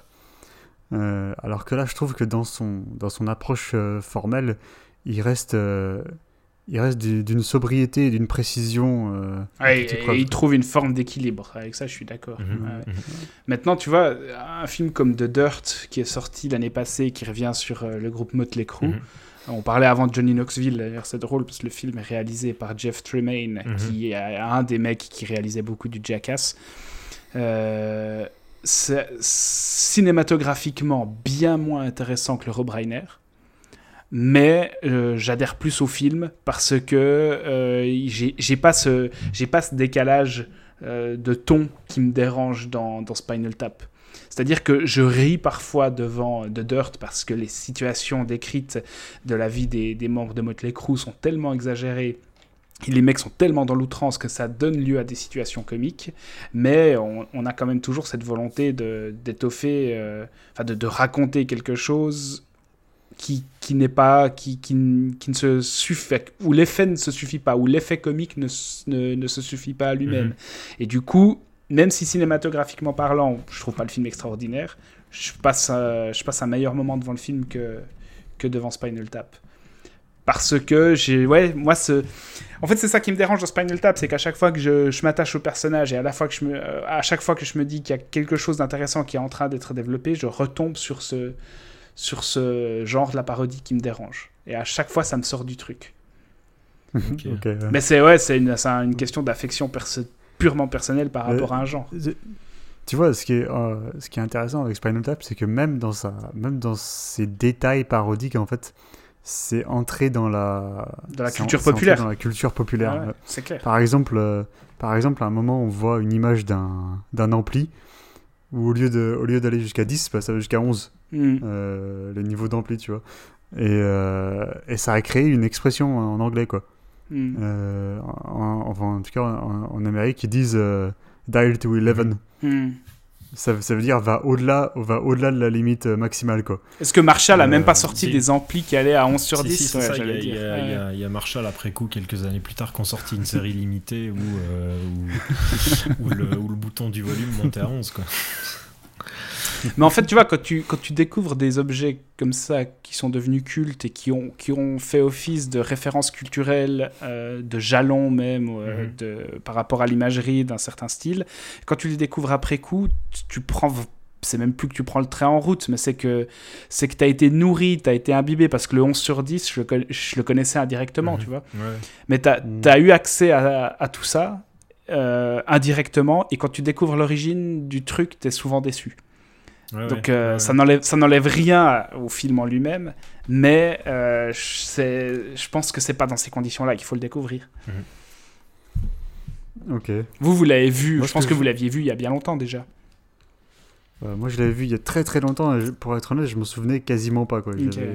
J'avais des souvenirs très lointains du film. C'est- Ça a été vraiment été une redécouverte là pour le, pour le Mhm, podcast. Moi, ce que je trouve intéressant, c'est que après coup, j'ai- j'ai lu un peu des choses sur le film et il s'avère qu'en fait que toute la toute la sous-intrigue concernant, enfin, c'est même pas une sous-intrigue en fait, ça devient l'intrigue principale concernant la femme du, euh, du chanteur. euh, a été euh, rajoutée pendant la production du film. Elle n'avait pas été prévue en amont Mhm. en fait. Ça a été rajouté pendant la production du film pour parce qu'en fait les les producteurs euh, du studio euh, qui, ont, euh, qui ont qui ont accepté de financer le film en fait euh, ils avaient peur que ce, que ce soit un film qui est pas qui est pas assez enfin qui, qui manque de direction narrative en fait euh, qui manque d'un axe narratif. Et donc, ça, ça a été ajouté. euh, c'est- c'est- c'est en fait le, le personnage de la femme du chanteur et euh, du coup le, le clivage qui, qui commence à s'instaurer entre le chanteur et son guitariste. Ça a été ajouté. euh, ouais, ça, a été ajouté pendant, euh, pendant que le film était en train de se tourner et je trouve que c'est un ça, ça, marche vraiment euh, ça marche vraiment au final c'est euh, un avantage du film et c'est un, un parfait exemple de de synergie entre entre un, un jeune réalisateur avec beaucoup d'idées comme Renner à l'époque et, et justement ces, ces producteurs qui doivent l'aiguiller en fait pour, pour pour accoucher d'un produit plus euh, plus carré quoi. Euh, enfin moi je trouve que si cette, euh, cette sous-intrigue n'était pas intégrée au film, je pense que j'aurais eu la même réaction et que je me serais dit euh, que ça manque ça manque de quelque chose de de narrativement Mhm. euh, percutant quoi. Mhm. Je sais pas Seb, qu'est-ce que Ouais, je suis d'accord. Enfin, pour moi, c'est ce qui Mm. rend, euh, c'est ce qui donne lieu à plein de, à- enfin, euh, une, une fois passée l'exposition, dès le moment où, euh, où elle entre en scène et que t'as, t'as un peu une, une espèce de dramaturgie qui se met en place et que ça renforce les, les, les rapports entre le, entre les différents personnages, je trouve que là, le film, il prend, il, il prend vraiment de la force. euh, puis du coup, ça crée. Enfin, ce que j'aime bien, c'est que ça crée, ça crée plein de moments où, euh, où il arrive juste à jouer entre l'humour et puis en même temps les trucs un peu. euh, un peu. comment tu dis pas grinçant mais où tu ça il arrive à amener un espèce de petit malaise où tu sais pas trop euh, tu sais pas trop euh, comment ça va tourner parce que du coup t'es arrivé à un point dans le film. En tout cas pour moi j'arrive à un point dans le film où je me suis suffisamment attaché au personnage et tout d'un coup euh, tout d'un coup t'as cette cette fille qui débarque et qui fait tout péter. Et ça C'est ce qu'on appelle l'humour Ouais, c'est cringe. ça c'est ça c'est ce que les, les, gens ouais, cringe, euh, C'est l'humour qui fait grimacer quoi. c'est ça Ouais. du coup Bah, ça, ça pourrait aller plus dans ce sens-là pour moi, tu vois. C'est. C'est pas assez cringe Ouais, pour toi. mais... Non. Ouais, ouais, je comprends ce que tu veux dire. Après, Ouais, mais euh, c'était à l'époque, c'est quoi. 1984, quoi. On est. C'est ça, euh, c'est ça. oui, Vous avez une période où ouais. je pense que là, sur ce point-là, le film est vraiment hyper novateur. Puis d'ailleurs, Ouais. D'ailleurs, euh, ce qui est marrant, c'est que tu moi, je trouve regardes que- ce, ce genre de procédé, les trucs qu'il met en place, c'est ce qu'on va retrouver euh, plus de 20 ans plus tard dans The Office, dans Parks and Rec, dans des séries comme ça. C'est à, ce- à ce niveau-là, le film est, euh, enfin vraiment, a C'est ce que vraiment posé dire, les bases de ce qu'on va, de ce qui fonctionne complètement maintenant, quoi. Mm. Ah ouais, alors on sent clairement que l'équipe de The Office a, a été, enfin, vient de cette école-là, Mhm. du Mhm. faux documentaire, euh, avec ce- ce- ce- cette culture du malaise, cette culture du silence aussi Ouais. par, rapport à, Mhm. par rapport au malaise qui s'installe. ouais. Mais après, ce qui, ce qui fonctionne bien, en tout cas pour moi, ce que, ce que je trouve qui fonctionne bien dans le film de Rainer, c'est qu'il y a aussi un côté. euh, mais là, c'est plutôt au niveau de l'écriture des gags euh, qui rappelle un peu les Monty Python aussi. Il y a un peu un espèce. Alors, eh, c'est exactement a- ce que il y a un j'allais dire. Un espèce ouais. de mélange entre du Monty Python et puis ben, tout- toute, le- toute l'imagerie euh, heavy metal de l'époque euh, où il fait un peu se, se- se cartonner ces deux, ces deux influences. Quoi. Hmm. Mais, euh, Et comme je suis pas ultra fan des Monty Python, bah voilà. Ouais, mais moi non plus. Je suis pas. Je suis. J'ai jamais. J'ai jamais été ultra. euh, ultra euh, accroché à ce qu'ils font. Il y a. Enfin, j'adore. euh, j'adore un ou deux de leurs films, mais euh, mais ça va pas tellement plus loin que ça. Je vous pas un culte à ce qu'ils font. Mais là, du coup, le fait de récupérer juste un peu quelques quelques idées, quelques manières de construire les blagues euh, dans cet environnement-là, je trouve que ça fonctionne. euh, ça fonctionne parfaitement, quoi. Ouais, moi, j'étais. La, la scène du mégalithe de Stonehenge qui arrive sur scène, j'étais Moi, par je crois que terre. le quoi. film, le film, j'ai dû le voir, j'ai dû le voir plus d'une dizaine de fois. C'est un film que je regarde hyper régulièrement depuis plus de 20 ans et à chaque fois, cette scène-là, la scène du cocon qui s'ouvre pas, ou la scène où les mecs ils entament une espèce de jam de jazz devant une, sur une scène qui est dans un zoo. Ça a aucun sens, les mecs savent plus quoi faire, ils commencent à partir sur une compo de jazz qui dure 25 minutes. Je, je, je pleure, enfin je ris aux larmes quoi. Ça me. Ouais, ouais, ça me- c'est des métalleux qui se retrouvent à faire un buff de Ouais, jazz euh, dans un festival euh, qui n'a aucun rapport Ah avec. non, c'est un festival de marionnettes, je crois. Ils sont dans un truc où ils doivent jouer oui, avant des marionnettes. Enfin, c'est un truc à la con. ouais. Non, mais ce que, ce que vous disiez par rapport au fait que euh, les dialogues avaient été improvisés et que euh, Renner arrive à capter ça de manière euh, authentique. Moi, moi j'ai adoré par exemple la scène où ils arrivent dans la, dans la base de, de l'Air Force. Là. Oui, oui. Euh, Il y a le. Il y a l'officier militaire qui commence à parler, mais le mec, le mec il s'arrête plus de parler en fait. Ouais. Euh, il arrive, il fait Ah, euh, vos coupes de cheveux elles passeraient pas, euh, passeraient pas dans l'armée. euh. Oh, mais moi aussi je commence à avoir les cheveux euh, un, peu, un peu longs, alors que le mec, euh, bon voilà, ça lui arrive pas derrière, ça quasiment pas derrière les oreilles. Et il continue de parler et de blablater. et c'est- Ça, ça amène à un espèce de, ouais, de malaise Mhm. qu'on peut retrouver euh, de façon authentique dans certains documentaires quand les gens savent pas Mhm. quoi dire. Et, euh, ouais, je trouve que c'est, euh, je trouve que le dosage de tous les éléments font que le film, euh, enfin moi je comprends absolument son, son influence et son importance culturelle quoi. Et, surtout c'est un film qui, euh, qui malgré malgré le fait qu'il ait des éléments parodiques, c'est un film qui, qui donne une image assez juste euh, bah, des musiciens et de la scène quoi. Euh, plus que, enfin quand tu voyais les autres quand tu voyais d'autres d'autres films avec des des éléments biographiques ou je sais même pas comment on a appelé ça ça, ça date de quand euh, The Wall le film de Pink Euh, Floyd? 79, sauf D'alan. Euh, D'Alan Parker. Parker. ouais ouais oui oui voilà exactement Ça, euh, c'est un film que j'aime beaucoup aussi hein, mais euh, je trouve je trouve que ça donne moins de clés Non, en fait 82, à, comprendre euh, ouais. Mhm. ok bah ça ouais, que- deux années deux Ouais. années avant quoi Euh, c'est Ouais. ça ouais. Mm. Euh, donc euh, moi, je Ah, trouve mais que c'est pas, pas, pas du tout le même projet. Ah non, pas du tout. Mais c'est un c'est un c'est un c'est quand même un film en fait qui a, qui a à voir avec la culture et, euh, et c'est un film qui enfin qui aura des descendants aussi. euh, Ah ouais, ouais, clairement. Dans une certaine mesure, par exemple, le film de Metallica là, Ah ouais. euh, qui qui, qui qui mixe fiction. Et, Mm. enfin, voilà. Mais je trouve je trouve je trouve qu'un film comme Spinal Tap c'est plus attachant pour moi parce que le projet artistique euh, permet aussi en fait une entrée, une porte d'entrée dans euh, dans ce monde. Tandis que The Hall, euh, pff, pas du tout. Enfin, je trouve que c'est euh, c'est même assez abscon quoi. Ouais, ouais. Ouais. Voilà.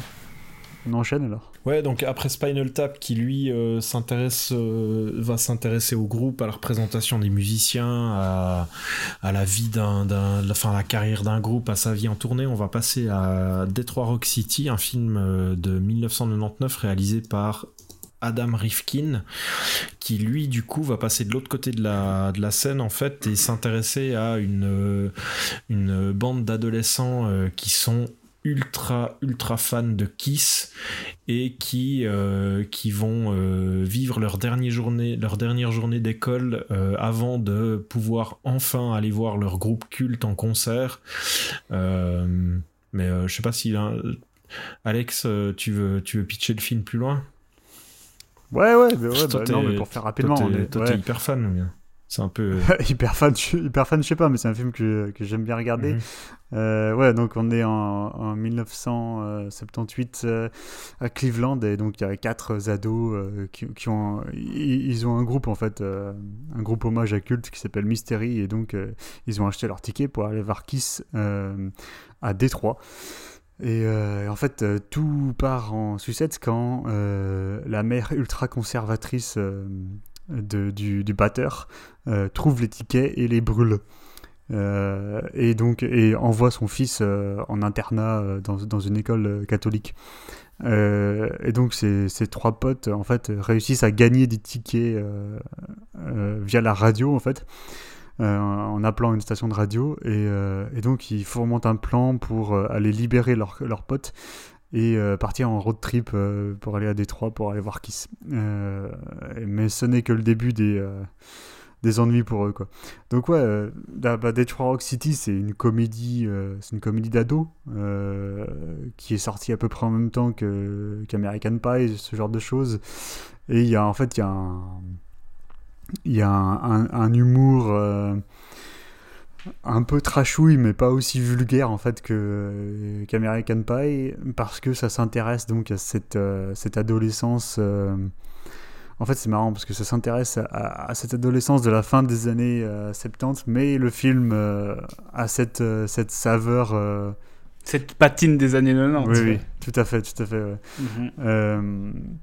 Mais moi, ce que je trouve, euh, ce que je trouve surtout euh, intéressant avec le film, c'est que ben, c'est qu'on est à la fin des années 90 et qu'on parle encore de Kiss en fait. Euh, Kiss, c'est vraiment un groupe qui était à son zénith, voilà, 20 ans plus tôt, quoi, 15-20 ans plus tôt.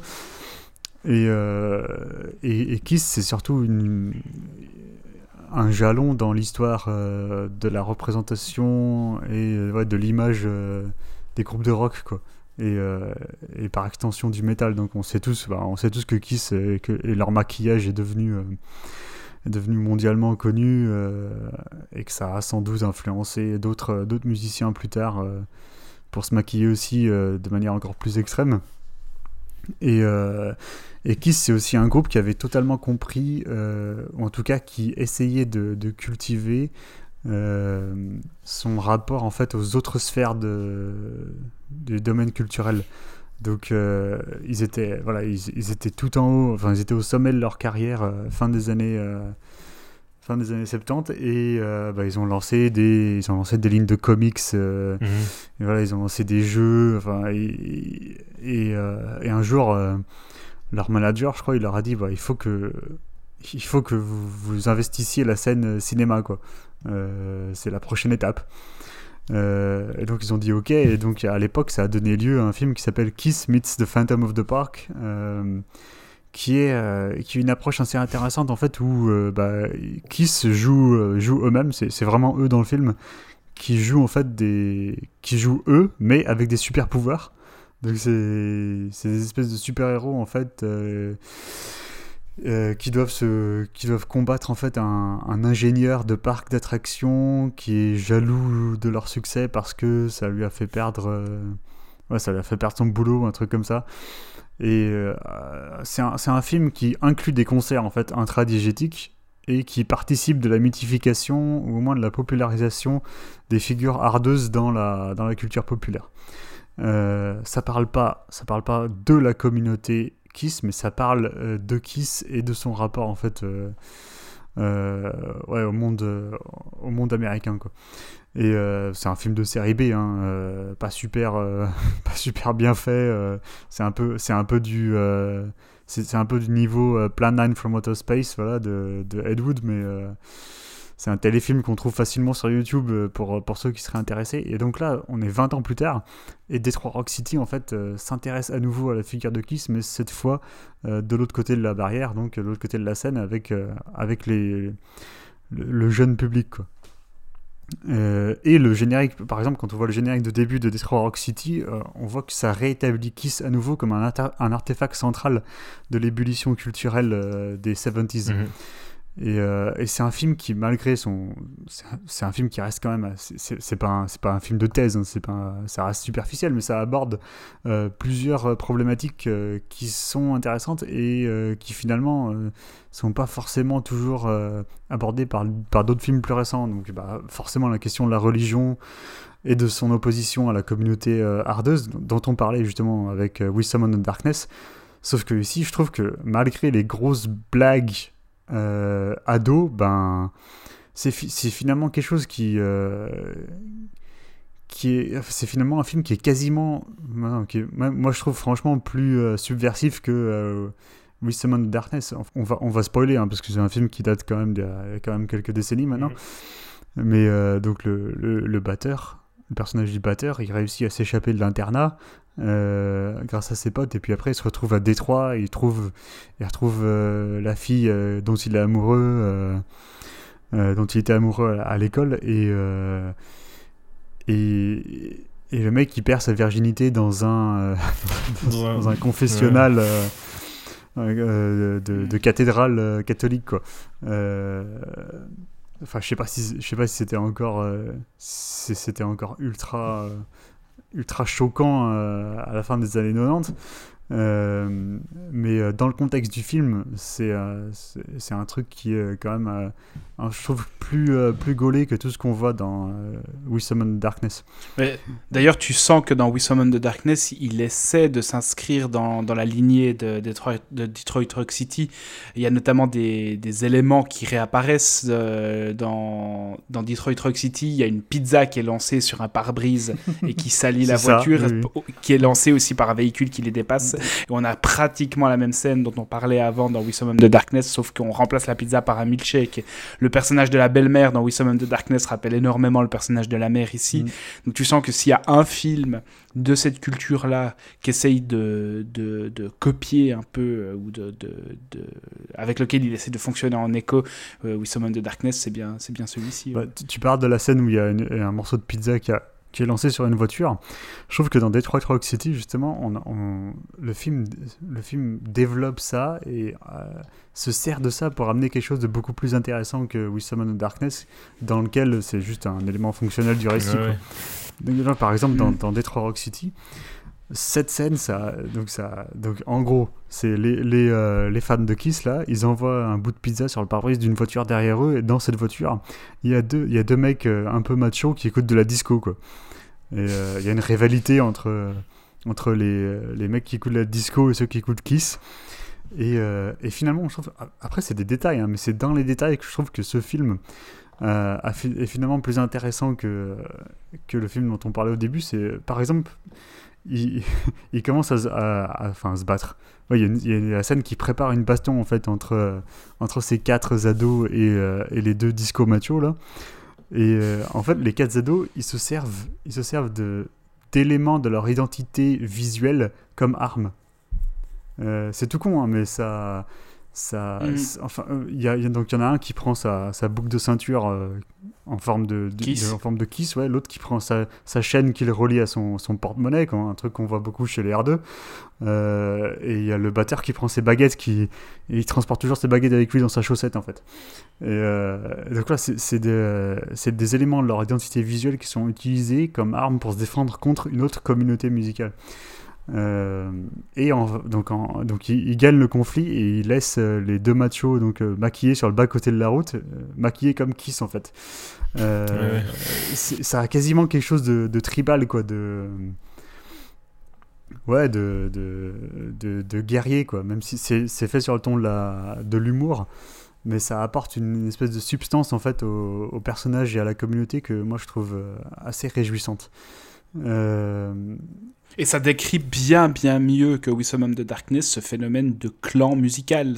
Moi, j'ai vraiment retrouvé l'ambiance des cours d'école où, à l'époque, c'est un phénomène qui a complètement disparu aujourd'hui pratiquement, mais où à l'époque, tu avais le clan des Mhm, métalleux mhm.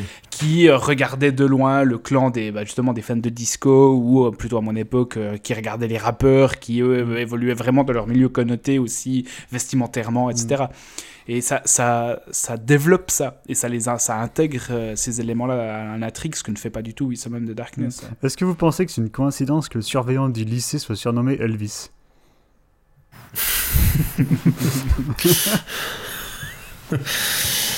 Non, non, bah c'est clair que là, tout le, tout le film joue sur, euh, sur ce genre de code. Hein. Euh, Là, t'as un espèce de, de, de surveillant avec ces espèces de grosses, euh, de grosses côtelettes de barbe qui ressemblent à un- une espèce bien grasse bien grasse, bien sale, qui ressemble à une espèce de version, euh, un espèce de de- d'Elvis euh, de la cambrousse complètement dégénéré, qui, qui essaye de draguer les filles mais qui pue.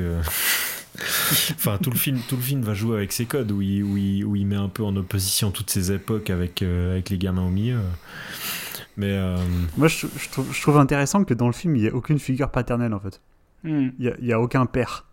Il y a, il y a la mère du batteur. Ouais. Euh, Ouais, on, parle, on parle de la mère euh, du bassiste parce qu'ils prennent, ils prennent sa voiture. Ouais. Euh, Il n'y a aucun père. On voit une photo du père du, du chanteur parce qu'il utilise Mm. son permis de conduire. Quoi. Euh, mais sinon, à part ça, il y a un curé. Enfin, il y a deux curés. Quoi. Euh, et voilà, ce, ce surveillant. euh, Enfin, il n'y a aucune figure paternelle auquel se raccrocher. Et finalement, c'est c'est des, des ados qui. qui, enfin, c'est des exemples d'identification héroïque, quoi, qui, qui Mhm. vont s'identifier à leur chanteur, enfin, à leur groupe préféré euh, pour, euh, pour naviguer en fait dans la vie adolescente. Et ce qui en fait un, ce qui en fait du coup un coming of age. euh, je pense que c'est pour ça qu'à l'époque ça m'avait, ça m'avait assez parlé quand je l'avais vu quand j'avais, j'avais dû le voir quasiment à sa sortie, quand j'avais 12-13 ans. hein. Et je m'étais dit, ouais, bah, finalement, il y a pas mal de trucs, au-delà de l'humour, il y a pas mal de trucs dans la représentation de, de ces gars auxquels je peux me, dans lesquels je me retrouve, quoi. Euh, voilà, voilà.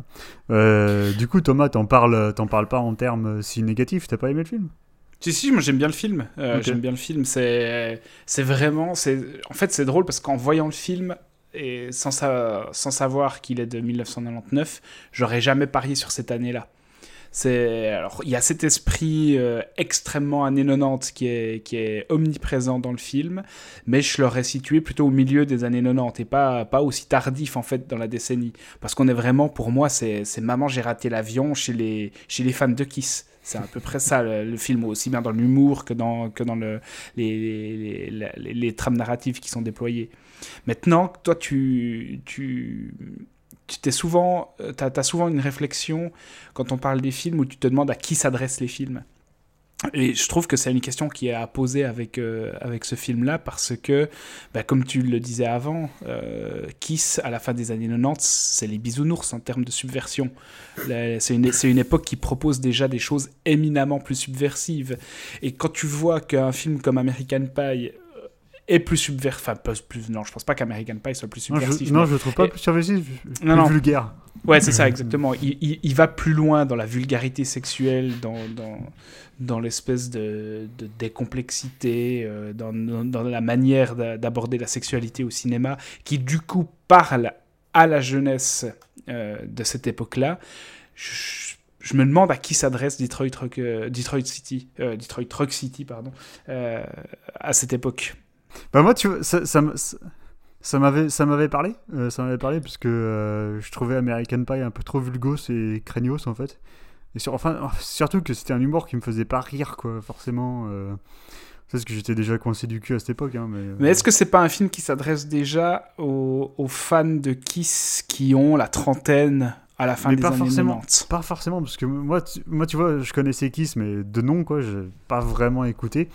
Et euh, finalement, ça a été, euh, bah, ça, ça a un peu été mon, mon introduction euh, vraiment au groupe. Et après avoir vu le film, je me suis plus intéressé à leur musique. Que, bon, je- j'ai jamais vraiment euh, aimé la musique de Kiss, quoi. Je trouve ça. euh, Ouais, c'est. C'est assez naze. Pff, Ouais, ça, ça a apparu- c'est- Ouais, c'est du, c'est du, du hard rock FM. euh, Ouais, ça a, eu son, ça. a eu son importance à la fin des années 70, quoi. Et, et ça a pas dépassé.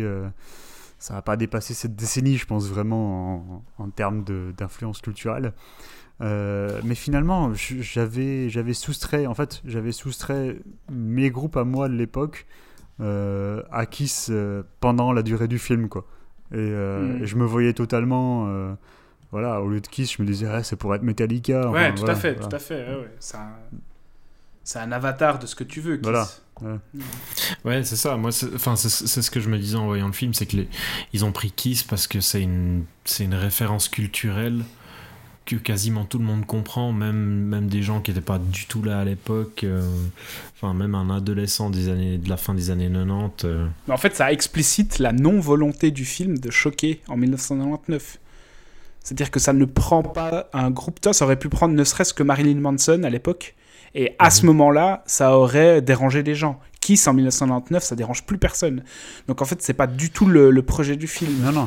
Non, non, d'ailleurs, d'ailleurs le, le- le- le- au, final, ils prennent, un, ils prennent un groupe euh, dont les gamins sont fans, mais ça reste. euh, Enfin, c'est un, c'est- un, c'est un but, euh, c'est un but commun qu'ils ont, Mm. mais le film va, va assez rapidement raconter plein d'autres choses. Ouais. D'ailleurs, il va le faire de manière assez, euh, assez schématique dès le moment où ils arrivent à Détroit et que, qu'ils n'ont pas du tout de ticket, et que là, le film va partir sur chacune des histoires. En fait, on va vraiment, euh, l'histoire va se séparer en quatre et on va suivre les quatre, euh, les quatre histoires avec, euh, avec les quatre gamins qui vont se retrouver confrontés à leurs à leurs problèmes respectifs, quoi.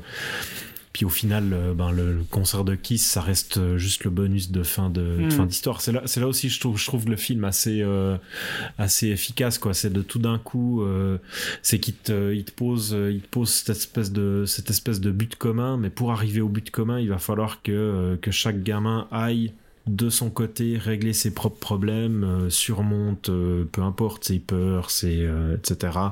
pour, pour ensuite se retrouver ensemble à la fin. je quoi. trouve que c'est un film qui manque, qui manque finalement pas d'idée de, de cinéma. Enfin, en tout cas, en le revoyant là, puis, puis en regardant le, Mhm. le- le nom du réal, je me disais ah, putain, ça doit être. mes mes souvenirs ont dû embellir en fait le- la réalité parce que euh, c'est pas c'est pas exactement un cinéaste euh, qui a marqué les esprits quoi.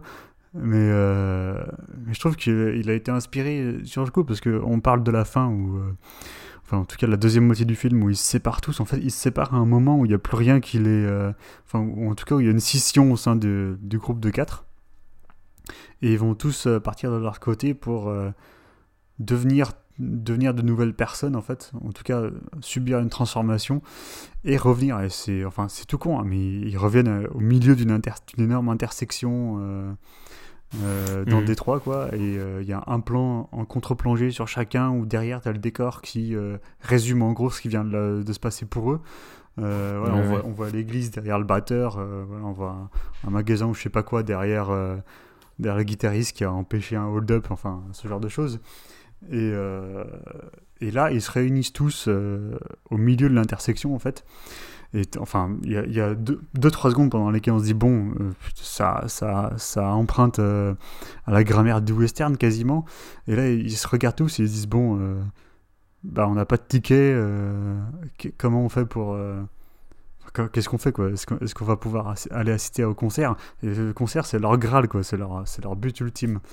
Mais pour y arriver, il va falloir qu'ils fassent preuve de créativité et, euh, la preuve de créavi- le- créativité, dont ils font preuve, finalement, c'est de, se- casser la gueule les uns les autres pour, euh, pour aller aux portes du concert et dire Oh, euh, monsieur, euh, on vient de se faire voler nos tickets, ils nous ont tabassés, regardez euh, en scène. Donc, donc, en fait, il y a quelques secondes pendant lesquelles, je sais pas, moi, je trouve qu'il y a un espèce de flottement qui se produit pendant le film et les mecs, ils se. Ils se mettent sur la tête, quoi, ils s'envoient des, des patates euh, dans, dans la figure sans, sans se retenir.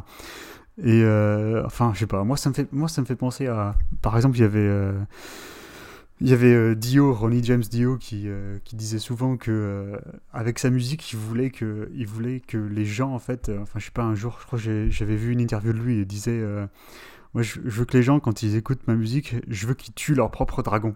Euh, Mhm. et, euh, et alors voilà, moi j'ai toujours pris ça comme, euh, comme l'idée que euh, euh, à travers le, à travers la- la- le hard rock et, et le, et le métal, ils vont, ils vont, euh, voilà, ils vont, Expurger quelque chose. ils vont, euh, ouais, ils vont expurger quelque chose, mais ils vont aussi, euh, ils vont aussi transformer en fait leur euh, leur puissance créatrice en, vont la manifester en quelque chose de concret et qui euh, qui permet de les faire avancer quoi dans la vie.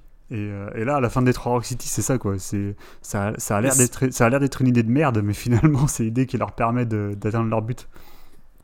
Mais c'est là où je trouve que dans le soin qui a apporté à l'écriture des personnages, le film peut rappeler un peu ce, qu'a- ce que peut faire un Richard Linklater ou un John Hughes par rapport à la jeunesse. Il y, a, il y a vraiment un soin dans l'écriture où les personnages ne sont pas des prétextes, mais où tu sens bah, qu'il y a une, une affection particulière pour eux, qui- qu'il y a une évolution aussi des personnages. Et ce qui les amène à évoluer sont des éléments qui peuvent me rappeler euh, le travail de Linklater ou de Hughes. ouais. Mais, mais d'ailleurs, enfin, ce que, ce que tu dis, Alex, là, avec le, le, le fait que la musique va les, va les porter, etc., c'est déjà ce qui se produit, en fait, avant, euh, chacun dans leur, euh, dans leur destinée respective, en fait, Mmh, où, euh, mmh.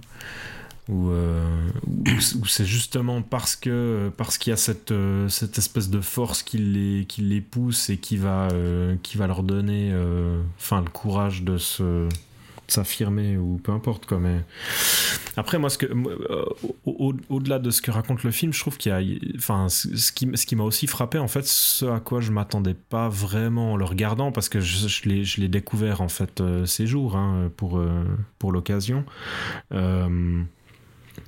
c'est que je m'attendais pas en fait à voir un film qui soit visuellement aussi soigné quoi Mhm. où il y a un vrai enfin il y a c'est pas euh, on n'est pas dans un truc euh, complètement fou mais il y a un il y a un travail de réalisation qui est quand même euh, qui est quand même hyper ample où où l'image est tout le temps tout le temps assez belle il y a une Mm. enfin voilà il y a un travail de photographie de cadrage il y a des idées de mise en scène il y a énormément de enfin plein de mouvements de caméra on n'est pas dans un truc bah, enfin voilà quand on regarde We Summon the Darkness avec les moyens qu'on a à disposition actuellement pour faire des films où on peut se permettre de, de, de, de, mettre en, de mettre en image des idées de réalisation pour, euh, pour une fraction euh, des coûts de ce que ça, ça pouvait représenter à l'époque. J'ai l'impression que euh, on a, enfin, We Summon the Darkness et, beaucoup d'autres, on se retrouve avec des films qui sont hyper statiques, qui n'ont pas d'idées, qui n'arrivent pas à, pas à raconter leur histoire à travers l'image, qui sont incapables de donner un peu d'ampleur à,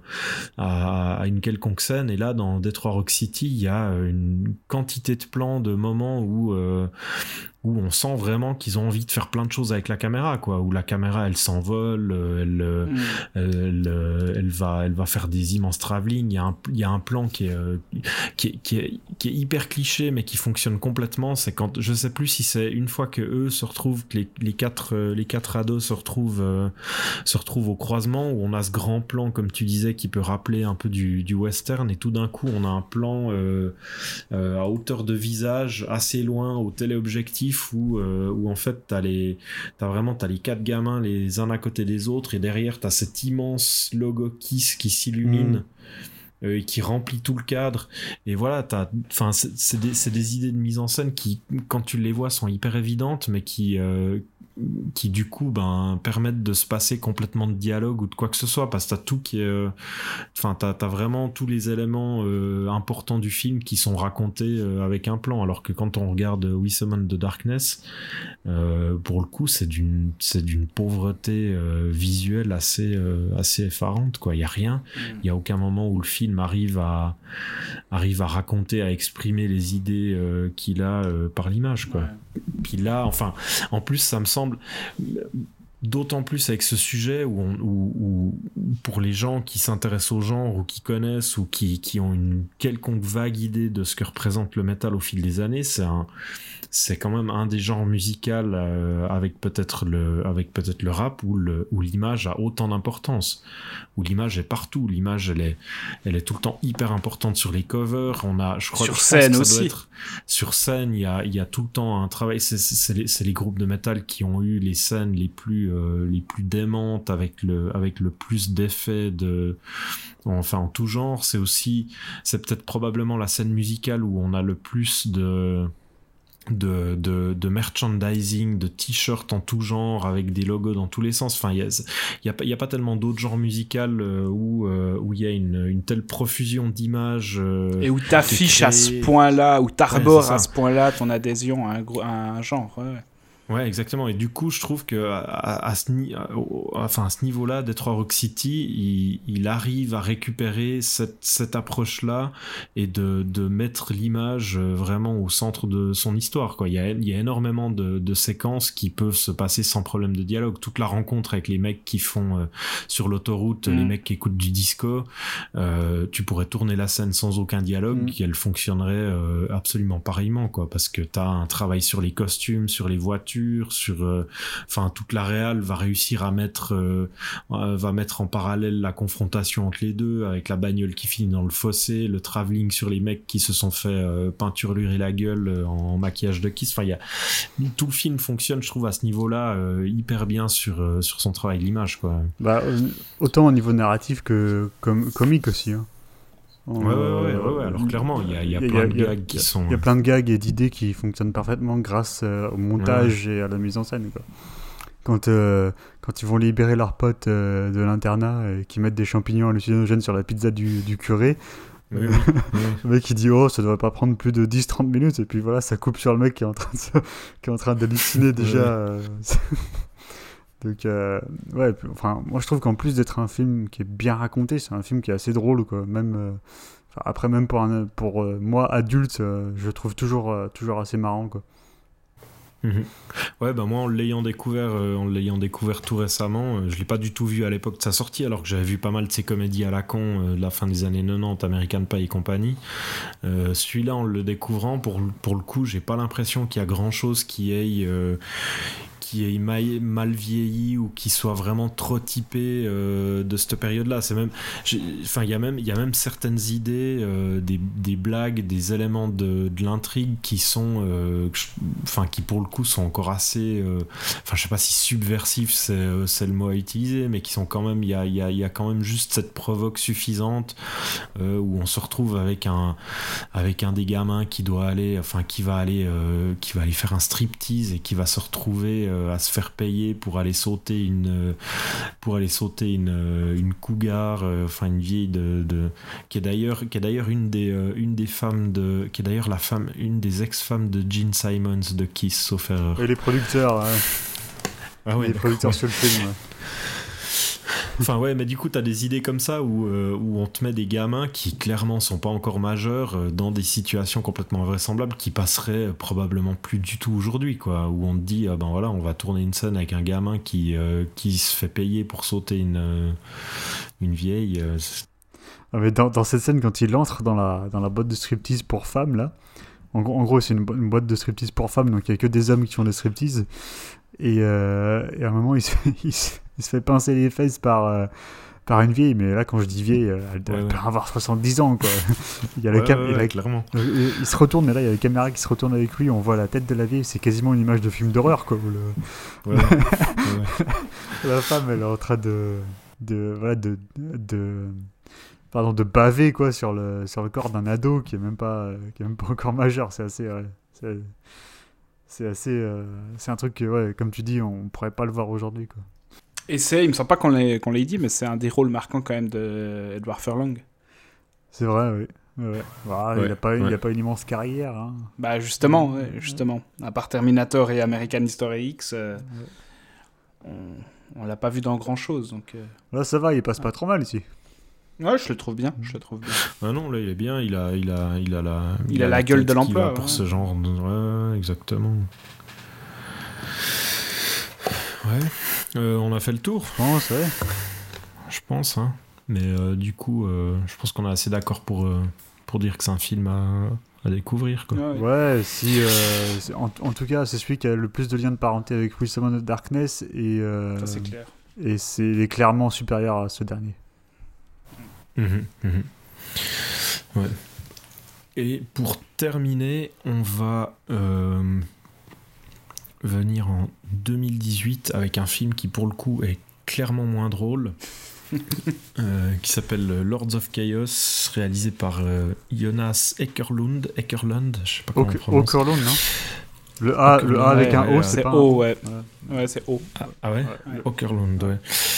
Euh, qui est un réalisateur de clips qui a notamment ré- réalisé des clips pour Lady Gaga, mais Ouais. qui euh, a joué dans Battery comme batteur pendant un ou deux ans, sauf erreur. Euh, Thomas, tu nous en parles? Ouais, donc Lords of Chaos, c'est un film qui revient sur les événements qui ont secoué la planète black metal au début des années 90, puisqu'on va s'intéresser euh, au- à la genèse du groupe Mayhem et plus particulièrement à la rivalité euh, entre Ronimus et Varg Vikernes, plus connu sous le nom de Burzum. Euh, et donc on revient en fait bah, sur l'histoire vraie de, ces jeunes adolescents norvégiens qui fondent Mayhem, avec notamment le suicide du premier chanteur de Mayhem, euh, Dead, et ensuite euh, le meurtre de Euronymous par euh, Varg Vikernes. C'est un film qui, comme tu l'as dit Seb, est éminemment moins drôle que ce dont on a parlé jusqu'à maintenant, parce que c'est un film qui capte très très bien, selon moi, une forme de dépression adolescente. C'est-à-dire qu'il y a, on, on suit vraiment l'humeur mélancolique n'est même plus un terme approprié, mais on suit l'humeur ultra dépressive du personnage de Dead pendant un bon moment jusqu'à son suicide, qui est un mec qui va vraiment essayer de repousser à l'extrême le- le- l'expérimentation morbide qui, qui va alimenter une bonne partie de l'imagerie du black metal dans ces années-là. Euh, moi, c'est un film que j'attendais beaucoup parce que c'est la scène que je préfère et dont je me sens le plus proche. Euh, J'en attendais beaucoup parce que ça revient sur des événements euh, qui m'ont fasciné quand j'ai commencé à écouter du black metal et des événements qui avaient d'ailleurs été déjà, qui avaient fait l'objet d'un documentaire qui s'appelait Until the Like Take Us. Et je trouve que le film, même s'il se permet quelques libertés par rapport à l'histoire vraie, euh, qui euh, ces libertés ont pu défriser certains puristes, je trouve que c'est une, très belle démonstration d'un mec qui se saisit d'une histoire vraie, mais qui en, qui en fait quelque chose, qui en fait un pur produit de cinéma. C'est-à-dire que les, pers- Mhm. les personnages qu'il va développer euh, vont devenir des vrais personnages de cinéma, grâce notamment à certaines libertés qui sont prises.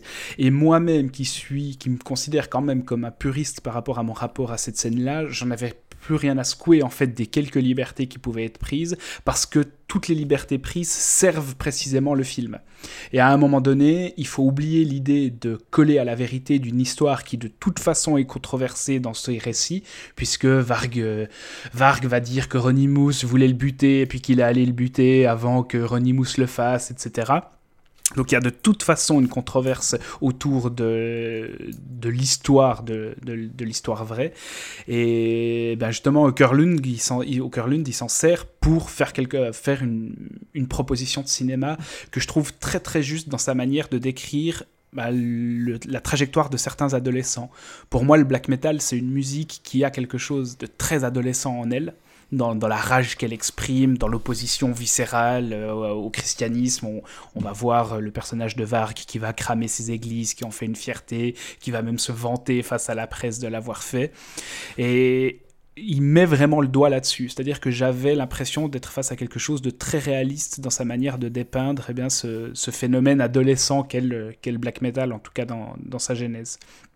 Euh, visuellement, je trouve que c'est un film qui est très soigné aussi, qui arrive à retransmettre euh, un peu la patte de l'imagerie black metal euh, norvégien aussi, et qui est très très bien joué. Je trouve que le cast euh, est remarquablement bien choisi. Le mec qui joue Varg est sidérant de, de, ressemblance, et c'était drôle parce que le, film a été précédé du bad buzz un peu que, que Varg a voulu, a voulu imposer au film en disant ah, ils ont choisi des acteurs juifs, c'est un juif qui va me jouer, je, re- je, re- je renie le film, etc.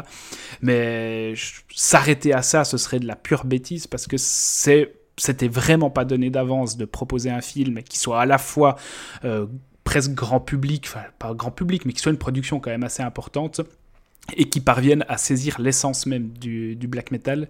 Et je trouve qu'il y parvient. Donc euh, moi, c'était vraiment une très très bonne surprise.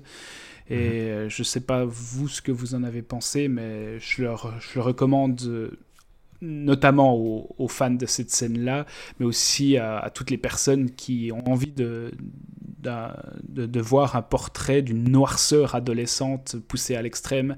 J'ai rarement vu quand même un film aussi dépressif et qui arrivait à capter cette dépression euh, radicale. Euh, ouais, moi je suis d'accord. Je te rejoins, euh, je te rejoins complètement. J'ai déjà vu le film, j'ai déjà vu le film deux fois là, et voilà, la, la, première fois, je me souviens qu'il y avait vraiment cette, cette... En fait, j'avais lu le, livre Lords of Chaos, hein, dont, le, dont le film est assez librement inspiré. Le, le, livre avait, avait déjà créé quelques remous parce qu'un des auteurs avait ensuite je, me souviens plus exactement de l'histoire, mais je crois qu'un des auteurs du bouquin avait ensuite dit euh, rejoindre certaines vues de euh, Varg qui lui avait exprimé euh, des avis qui pouvait s'apparenter à de l'antisémitisme, des choses comme ça. Enfin bref, au final on s'en fout. Mais euh, le, le j'avais quand même ces craintes en fait quand j'ai quand j'ai regardé le film la première fois de me dire ok les mecs vont vraiment euh, prendre des libertés, faire du spectacle, etc. Mhm. euh, en sachant que le réalisateur est pas non plus est pas non plus enfin forcément une, une immense référence. Le type a fait a fait principalement des clips de, de pour des pour des pop stars euh, des choses. Euh, enfin voilà, il a travaillé. Il a aussi fait euh, un film Netflix irregardable. Ça, ça, ça, faisait peur, ah ça faisait peur du. En fait, vraiment, on redoutait vraiment à mort le projet opportuniste du, du mec qui trouve une histoire vraie sordide et puis qui se dit bah je vais proposer un truc racoleur dessus. D'autant plus, d'autant plus, en fait, ce qu'il faut savoir, c'est que le, le, projet avait été, avait été initié à la base par Sionoson. C'était un projet, euh, ouais, c'était un projet qui avait été initié par euh, par euh, Sonotion, Sonotion, ouais, Sonotion, ouais. Sonotion. C'est lui qui avait initié, initié le projet en fait à la base et qui, pour je ne sais plus quelle raison, je crois qu'il pouvait pas, en fait, il n'avait pas eu l'opportunité de le réaliser comme il voulait. le projet était retombé sur Jonas Kurlund qui qui lui du coup l'a repris. Et effectivement, il y avait cette crainte d'avoir un type ben, qui a réalisé des clips pour pour David Guetta, pour euh, Britney Spears ou, euh, ou euh, Lady Gaga de tout d'un coup se tourner vers, vers une histoire de black metal norvégien. Alors après, effectivement, lui, il, a, il avait joué au tout tout début de Bathory comme batteur pendant une année ou deux, ce qui fait qu'il connaissait quand même la scène. Il vient. il est suédois. Là, à la base, il est suédois, exactement. Et, et, en fait, ben, le film marche complètement. quoi. D'une part, euh, enfin c'est comme tu dis quoi. Je trouve que le, les libertés qu'il prend sur sur l'histoire vraie enfin personnellement je m'en fous je m'en contrefous parce que il arrive il arrive à s'emparer du sujet et à raconter un truc qui va au-delà en fait des faits divers et au-delà de, des parcours de, ces, ces personnes quoi. Il arrive à, vraiment euh, utiliser ce ce contexte et puis cette euh, ce moment hyper charnière dans l'histoire d'un genre aussi dans l'histoire d'un pays euh, et dans l'histoire d'une jeunesse pour euh, pour raconter un, pour raconter une histoire qui est enfin qui du coup va être complètement centrée sur les personnages et pas juste être un descriptif factuel ouais factuel ou provoque mm. d'une scène quoi et d'un moment donné et, du coup, je trouve qu'il arrive à, en plus, enfin, d'une part ça, il arrive à trouver un équilibre dans,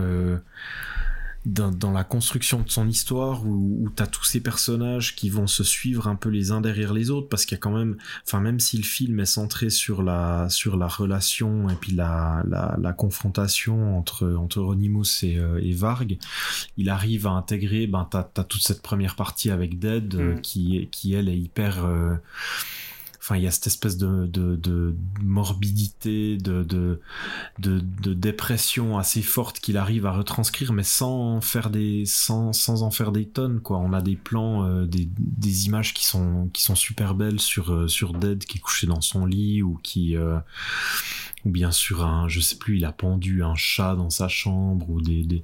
enfin il y a vraiment des, des, des, des moments comme ça où il arrive à poser une ambiance sans en faire sans en faire des tonnes euh, et, du coup à raconter son histoire de manière hyper euh, intense hyper ouais intense mais en même temps c'est très fluide mhm. il y a jamais de il y a, y a, jamais de moment où euh, où, où t'as l'impression qu'il veut vraiment appuyer un moment plus qu'un autre. Quoi. Il y a tout qui se construit de manière assez fluide et, et progressivement en plus il arrive aussi à, à créer des personnages qui sont assez assez complexes, assez ambigus.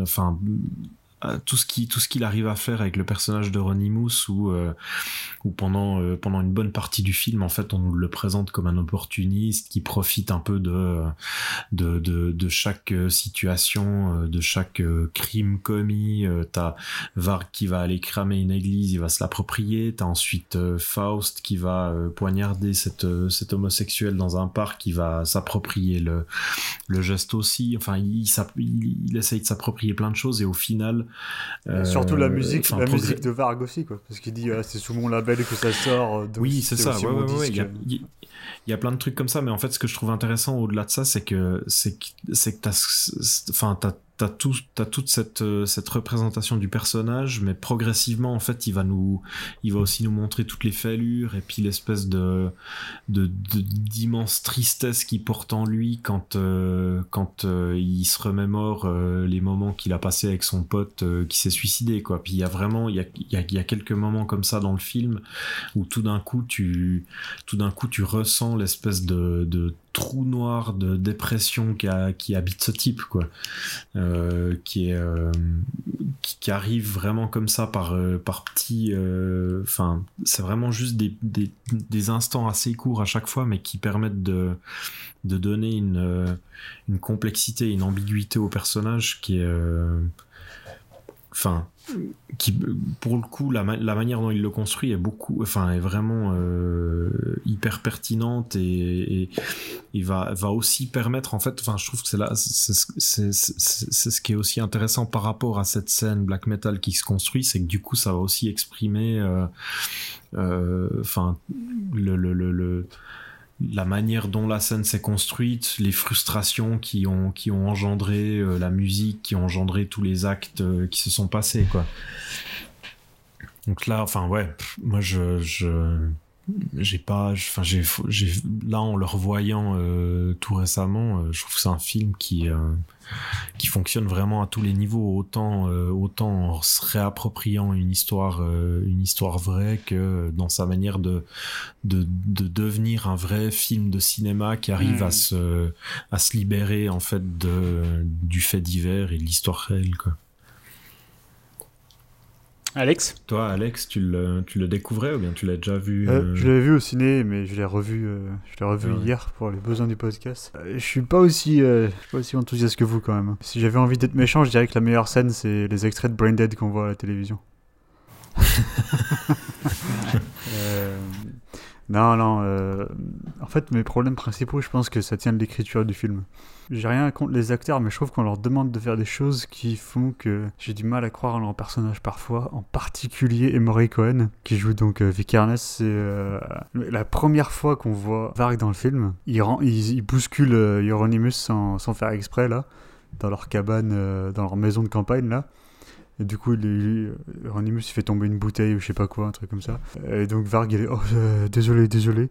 Puis après, la deuxième fois qu'on le voit, c'est dans le, dans le kebab, là, où après leur concert, il se lève pour se présenter et il renverse son verre d'eau. euh, il est tout, euh, il est tout réservé et tout. euh. et je crois qu'en 20, en 20 minutes de film, après, euh, il, a, il a réussi à convaincre euh, Euronymous de, de produire son, son, premier, euh, son premier album, là. Enfin, son premier. euh, comment on appelle ça?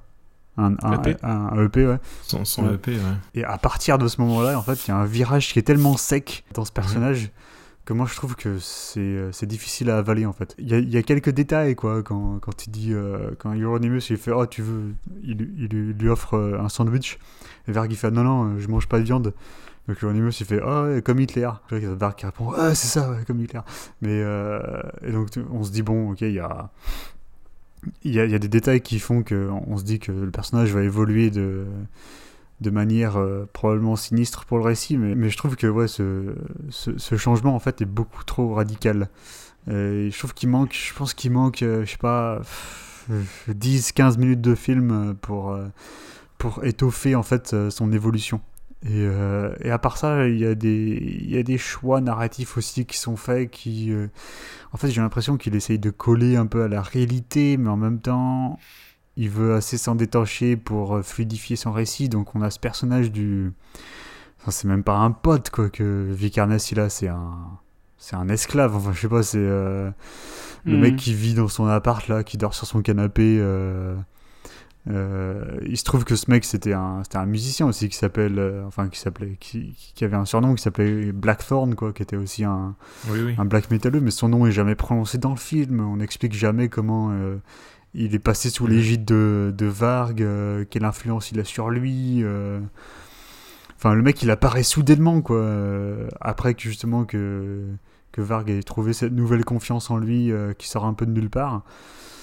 Euh, voilà, enfin, c'est- ouais, c'est- peut-être des détails, mais moi je trouve que c'est il y, a des- il y a des petits problèmes d'écriture comme ça qui font que ça me, ça me sort un peu du film. Tu chipotes, tu chipotes. Hein. Et puis, euh, non, je trouve que pour quiconque ne connaît pas la scène black metal norvégienne, c'est un peu le bordel, je trouve. Enfin, enfin au, final, au final, les gens. Mais parce qu'on s'en fout, c'est des portraits d'adolescents, point. Ouais, c'est des. Ouais, Ouais, Je trouve mais- que le film réussit justement hyper bien à contenter les personnes qui connaissent l'histoire et surtout qui connaissent euh, les photos qu'on a vues mille fois, les mises en scène qu'on a vues dans leur cave, tout en restant. euh, en fait, c'est même pas la question d'être accessible pour ceux qui n'y connaissent rien, mais c'est tout en racontant une histoire qui se suffit à elle-même, qui existe par elle-même de par le Mhm. portrait de ces personnages et de ces trajectoires mais je trouve qu'il y a trop d'éléments parasites justement, Bah, comme ce mec du, euh, comme comme Blackthorn quoi. Qu'est-ce qu'il fout là c'est- Enfin, je trouve que ça, c'est c'est des, c'est des détails qui soulèvent trop de questions alors qu'ils sont inutiles. Ouais, je suis, je suis pas sûr parce que je trouve. Enfin, dans, tout le film, à chaque fois, tous ces types, il y, en- a jamais qui sont vraiment seuls. Ils ont tout le temps, euh, ils ont tout le temps un, quelqu'un qui va les suivre. D'ailleurs, euh, on, voit, on voit quand t'as, quand t'as Varg qui rencontre euh, Euronymous pour la première fois, euh, il y a cette espèce de, de comment de, de Enfin, on sent qu'il est un peu inquiété par lui, quoi, qu'il a une présence euh, assez assez forte, Euronymous, parce que voilà, parce qu'il s'est fait un nom et puis que c'est une personnalité dans ce milieu-là.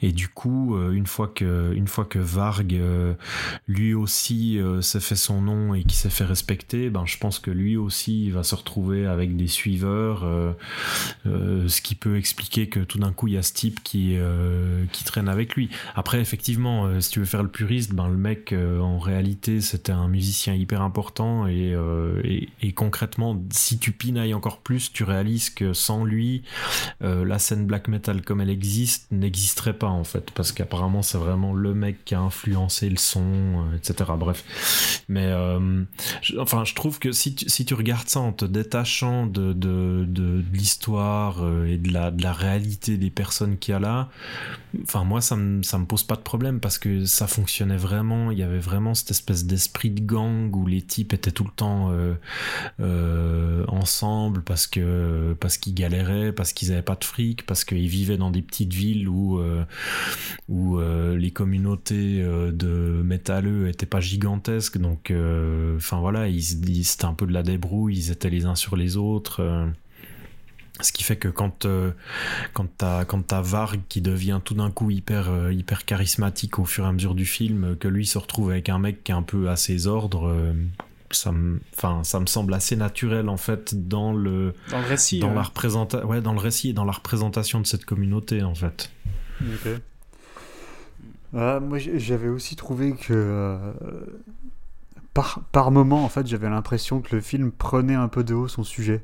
Euh, pas, Mhm. tout le temps, quoi, mais euh, il y avait- il y avait quelques scènes comme ça où, où le film il essayait de, en fait, de se mettre euh, le spectateur dans la poche euh, en, en se moquant un peu de ses personnages, en fait. Enfin, pas forcément de façon méchante, mais parfois en les en en faisant des mecs plus paumés que ce, que ce qu'ils ne l'étaient en réalité je pense il y a euh, je sais pas enfin euh, il y, avait- il y a cette scène où, où Varg il invite enfin il fait venir un journaliste euh, Je pense qu'elle est assez crédible cette scène. ah ouais tu penses? Je pense qu'elle est assez crédible. Le enfin, en moment fait, où il lui balance des trucs naïvement, euh, sans se rendre compte qu'en fait il est en train de se griller auprès de la Non, non, mais justice. ça, ça, ça d'accord, mais c'est surtout dans la, dans la réaction du journaliste où il dit euh, Ah ouais, donc en fait, vous êtes un.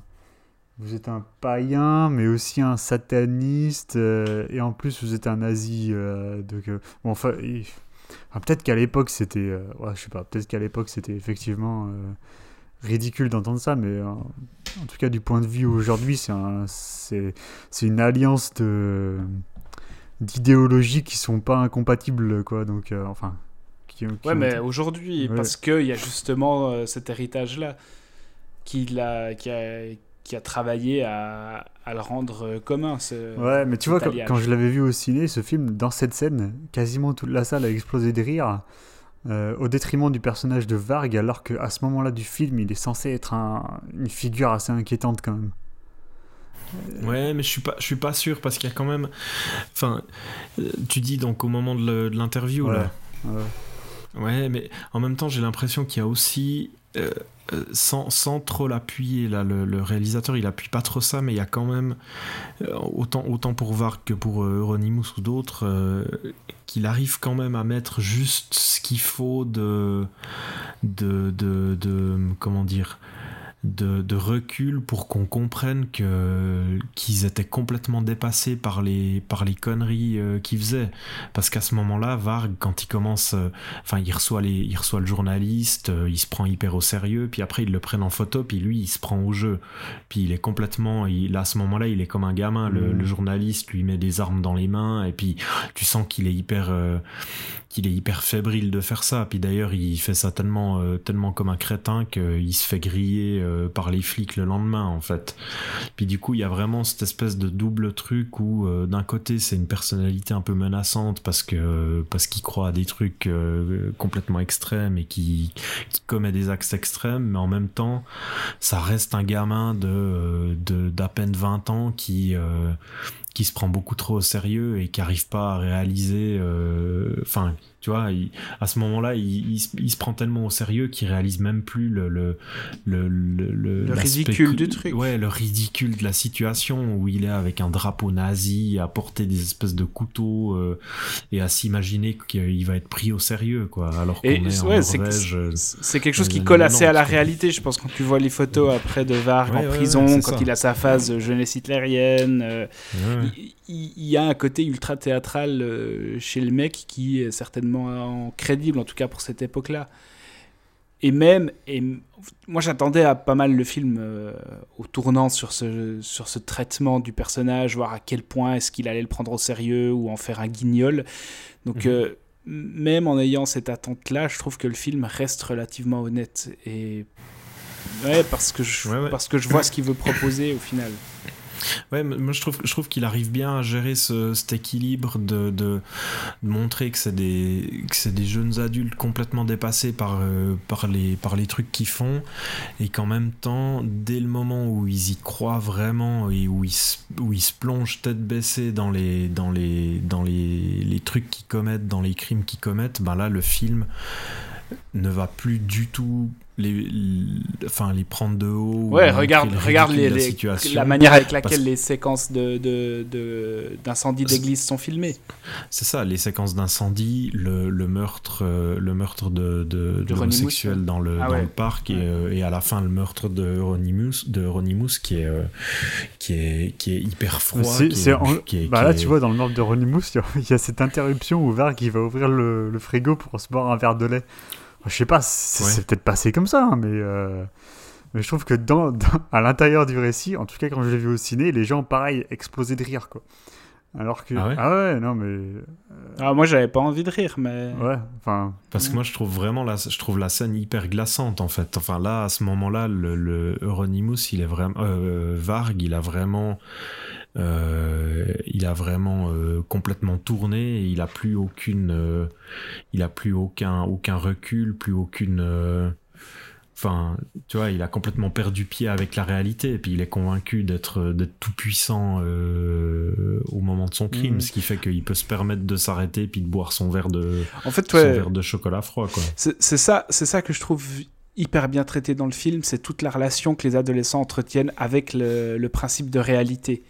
De- que ce soit dans la trajectoire de Dead qui est, euh, qui est extrêmement dépressif et qui va jusqu'à accomplir un suicide euh, ultra sordide, euh, jusqu'au personnage de Varg qui lui aussi euh, est dans la théâtralisation de, de A à Z, mais qui finalement va, va aller trop loin pour renoncer à cette réalité. C'est-à-dire que la réalité le rappelle, le, le rattrape, mais il, à chaque fois, il, fait comme si c'était euh, absolument voulu, absolument conscient. Il y, a ce, il y a cette évolution en parallèle entre ce que le personnage prétend, ce que les personnages prétendent être, et ce que ça va, ce que, c'est- ce que ces prétentions vont causer, vont, vont avoir comme effet dans la réalité, et ensuite l'appropriation de cette réalité par les mêmes personnages. Et je trouve que dans ce traitement-là de l'évolution des, des adolescents par rapport à ce qu'ils veulent être, ce qu'ils font et leur manière de se réapproprier leur, leur acte comme des, des, des actes absolument conscients, il y a, il y a quelque chose d'intéressant. Et c'est c'est pour moi quelque chose qui est essentiel dans cette scène musicale-là.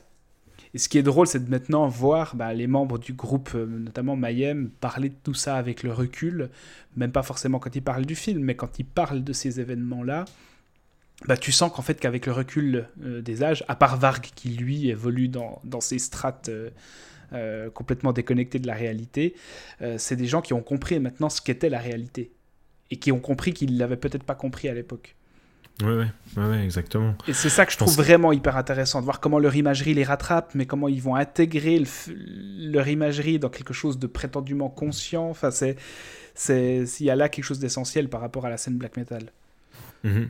Ouais, ouais, c'est là, c'est là où le film est intéressant, c'est qu'il va, au- enfin, il raconte un, un portrait d'adolescent, mais du coup, il arrive aussi à questionner, ben, toute cette, euh, toutes ces, euh, euh, tout ce rapport à, euh, à, à- l'image qu'ils essayent de donner dans leur scène, à, la, manière dont ils se créent une, euh, dont ils se créent une personnalité, vu que, on a, on a tous les personnages ont, tous des pseudos, ils essayent de se créer des personnages et on est, on est complètement dans, dans ce, dans ces questionnements là où le film va aussi questionner en fait l'identité de cette scène et de, de, comment elle se fabrique sur des, sur, sur du, sur du factice qui du coup va les, va les dépasser et les rattraper quoi.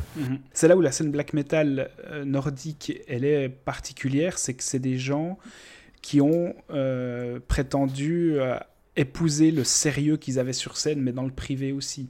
Si tu regardes des mecs comme Alice Cooper aux États-Unis ou autres, alors ils, Mhm. ils, ils jouent aux méchants sur scène, mais ils ont toujours rassuré euh, les médias dans les interviews en disant que Oui, oui. qui, qui- que c'était des personnages que- qui jouaient un rôle. Alice Cooper, c'est un bon chrétien qui, qui donne de l'argent à des œuvres caritatives. Alors que la scène black metal norvégienne ou nordique, c'est des mecs qui ont poussé à l'extrême le- le- la volonté d'épouser cette imagerie dans le privé. Et je trouve que le film, il, joue bien justement sur la manière avec laquelle cette imagerie les rattrape et construit leur personnage presque de manière involontaire au final, ou construisent leur personnalité privée de manière euh, euh, Mhm. involontaire. Les scènes que je trouvais qui, qui marchaient le plus, c'est euh, quelques scènes assez brèves en fait, euh, quand Euronymous il rêve en fait et qu'il se souvient de, De Dead. de Dead, ouais. Et euh, en fait, c'est des séquences euh, oniriques qui, est, qui se servent de l'imagerie black metal tout en. Enfin, justement pour, euh, pour former une, une unité narrative qui est. euh, et cinématographique qui est, qui est assez enivrante en fait. Et c'est là où je trouve que Okerlund se sert le mieux de son passif de réalisateur de clips pour nous proposer des Ah ouais, séquences, ouais. pour nous proposer des séquences en fait percutantes sans tomber dans la débauche de Polar par exemple où là c'était vraiment chier total quoi. Euh, Mm. Donc là je trouve qu'il a, il s'en est bien sorti par rapport à ces, à ces scènes. ouais. Et j'aime bien le personnage de Dead, enfin, j'aime bien le, ce que l'acteur fait avec lui et, et en fait je pense que le début du film, à part ces séquences oniriques, je pense que que le début du film, c'est le, ce, qui, ce qui me plaît le plus parce que il y a une espèce de candeur et de. euh, Mhm. Ouais, de. D'onérisme morbide. ouais. Oui, oui, oui, c'est. Je trouve que c'est tangible en fait, palpable et euh, je me Ouais. suis jamais dit en fait au début du film que euh, il y avait des problèmes de ton ou que euh, il y avait- il y avait un problème d'approche ou quoi. Je trouve que c'est la partie qui fonctionne le mieux. ouais. Mais vous avez raison. Et, un- et la musique de la musique de Sigur Rós fonctionne bien aussi. Hein. Ouais, ouais, aucun, ouais, rien, rien à dire. Euh, c'est un beau Ouais, film, c'est un beau film comme, pour. vous, comme vous disiez, euh, visuellement parlant, c'est très plaisant. hein. Ouais, du coup, avec la musique, ça, c'est le truc qui est intéressant aussi, c'est que le, le- le réalisateur va pas non plus, euh, va pas non plus imposer euh, deux heures de black metal euh, Mhm. à son public, quoi. Il arrive, enfin, il comprend que c'est un genre qui est tellement extrême que, enfin, ça va parler à une, une, une- minorité. fraction d'une minorité du public.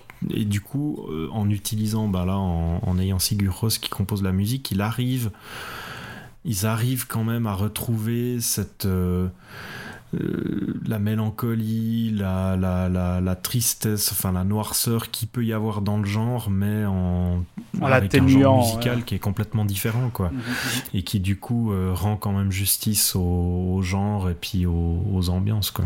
Et quand tu dis, Alex, qu'il y a quelque chose de palpable dans, dans ce qui est décrit, je, je pense qu'une des démonstrations de l'efficacité du film, c'est la réaction de Necrobutcher qui parle du film euh, après l'avoir vu, qui, euh, petite parenthèse, est extrêmement honnête parce qu'il dit qu'il n'a pas voulu se prononcer sur le film euh, au moment de sa sortie parce qu'il voulait que les gens puissent voir le film, se, faire leur avis de manière complètement dépréoccupée par rapport à ce qu'en ont pensé les protagonistes véritables. Mais là, que- quelques mois après, je ne sais pas de quand date l'interview exactement, mais il dit bon, maintenant les gens l'ont vu, ils ont pu se faire leur avis. Moi, j'ai pas aimé le film parce que et tu sens qu'il est mal à l'aise en fait avec le film. Il dit parce que ça m'a ça m'a rappelé vraiment euh, des souvenirs atroces. Et il dit c'est pas un film joyeux, c'est un film noir, c'est un film euh, c'est un film glauque et c'est ça qui le dérange. Et en fait, tu sens vraiment euh, que chez Necrobutcher, ça a réveillé des souvenirs, ça, ça, ça a réveillé presque même des sensations euh, qu'il avait- avec lesquelles il n'avait pas spécialement envie de, de renouer. Et le film fonctionne hyper bien sur cette description euh, de, la, de la dépression. ouais. Ouais, tout à Euh, fait. ouais. bi- bizarrement, il, se- il se termine sur une note assez euh, enjouée quand même.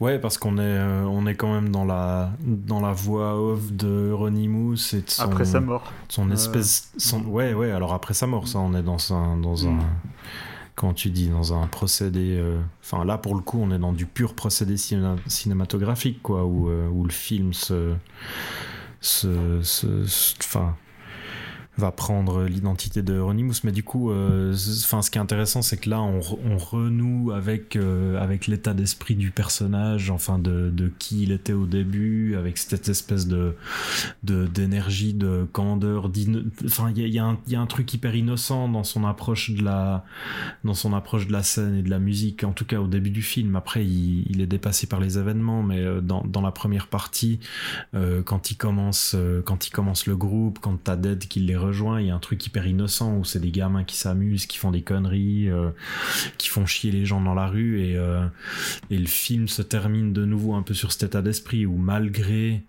malgré tout ce qui a pu se passer, malgré les, les, les, les, les- le- enfin son meurtre, euh, les les, euh, les incendies de d'église, etc. Enfin tous les tous les drames qu'il y a pu y avoir, ben voilà le le, le, le- enfin la scène est toujours là et puis euh, et puis ça reste un truc vivant et les gens Mm. continuent de, de faire bouger le truc. C'est ça qui est intéressant. Enfin d'ailleurs c'est je pense qu'à ce niveau là le t'as presque t'as presque tout le propos du film qui est résumé dans la note de suicide de Dead au final. Ce qui dit euh, sorry for all the blood euh, euh, let the party begins. Un truc comme ça je crois. C'est ça. Et euh, t'as un peu tout le film qui est raconté là-dedans au final C'est ça. euh, c'est que, c'est que, enfin voilà, on est désolé pour euh, toutes les horreurs qui se sont passées, mais euh, ça va pas les empêcher de continuer d'être des jeunes cons qui font de la musique pour faire chier la société.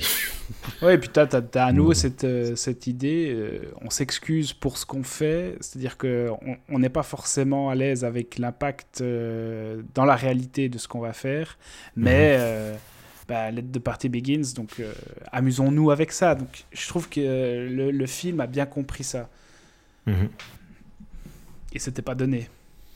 Et je, je, alors, je serais curieux de savoir ce que Sonotion avait comme projet. que J'adore Sonotion, mais je, je serais curieux de savoir ce qu'il avait en tête euh, par rapport à cette histoire. Mais c'est tellement un sujet européen, c'est c'est tellement Ouais. une culture européenne. Parce que le black metal, pour moi, il n'y a, même pas débat. C'est une culture exclusivement européenne et toutes les tentatives extra-européennes sont généralement à chier. Enfin, en tout cas pour moi.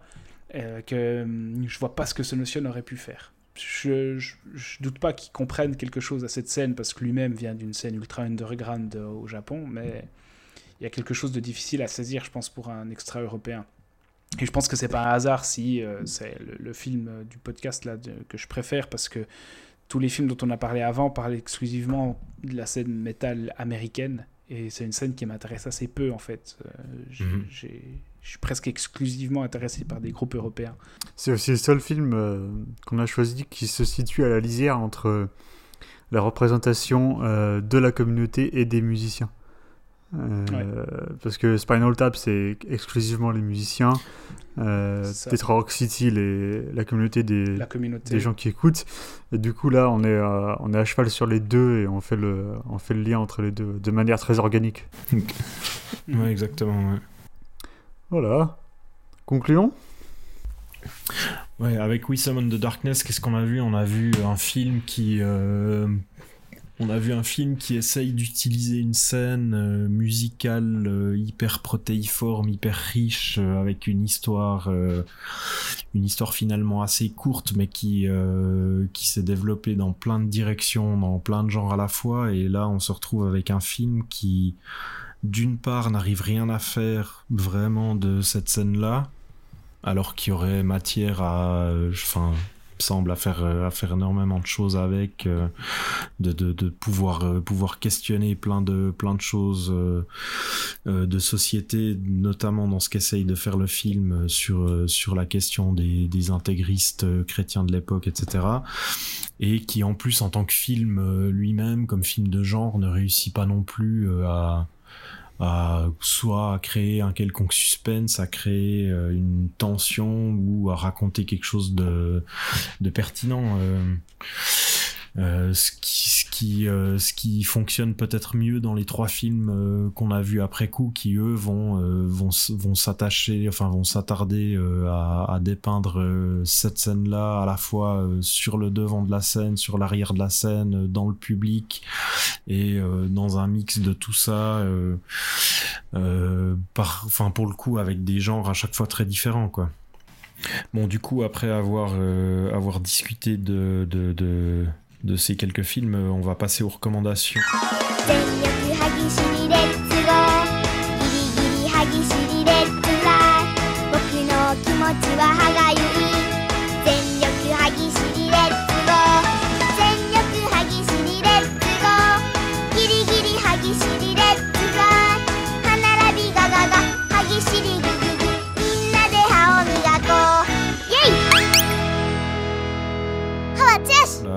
Est-ce que euh, l'un de vous veut directement commencer avec une recommandation euh, liée ou non au sujet qu'on vient de traiter? Alors moi je vais recommander un album de black metal français qui est sorti il y a quelques jours, quelques semaines. Euh, un album qui s'appelle Deus Kinon Mentitur, signé par BA, le groupe, donc BA circonflexe A.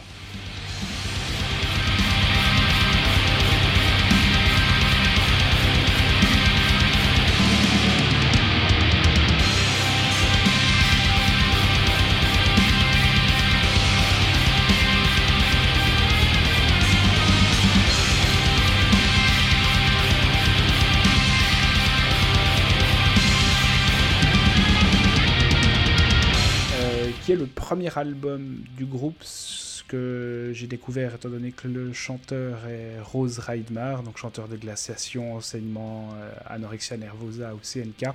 Et c'est une des meilleures démonstrations de ce que le black metal français a proposé aujourd'hui depuis maintenant quelques années. Donc on trouve euh, une production extrêmement soignée, ultra propre sur l'album, et puis il y a une rage, il y a une force euh, dans l'album qui moi me rappelle beaucoup euh, ce qu'a pu faire euh, Glaciation, notamment avec son deuxième album sur les falaises de marbre. Donc euh, c'est une des meilleures découvertes ou une des meilleures nouveautés pour moi de, la scène black metal, toute, euh, toute nationalité confondue.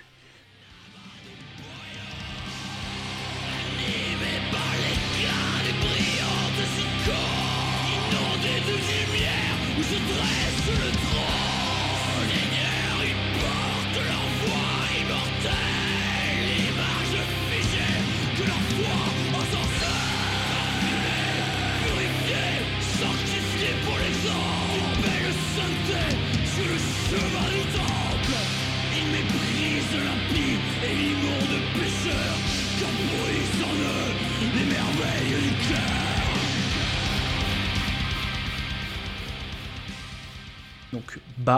Deus Kinon Mentitur, chez Osmos Productions. Ouais, je recommande aussi, parce que je l'ai aussi découvert tout récemment et je suis complètement d'accord, c'est un super album. Alex Euh, je vais pas faire dans l'originalité, mais j'ai recommandé un de mes albums de black metal préférés, qui est The Voice of Steel de Nocturnal Mortum.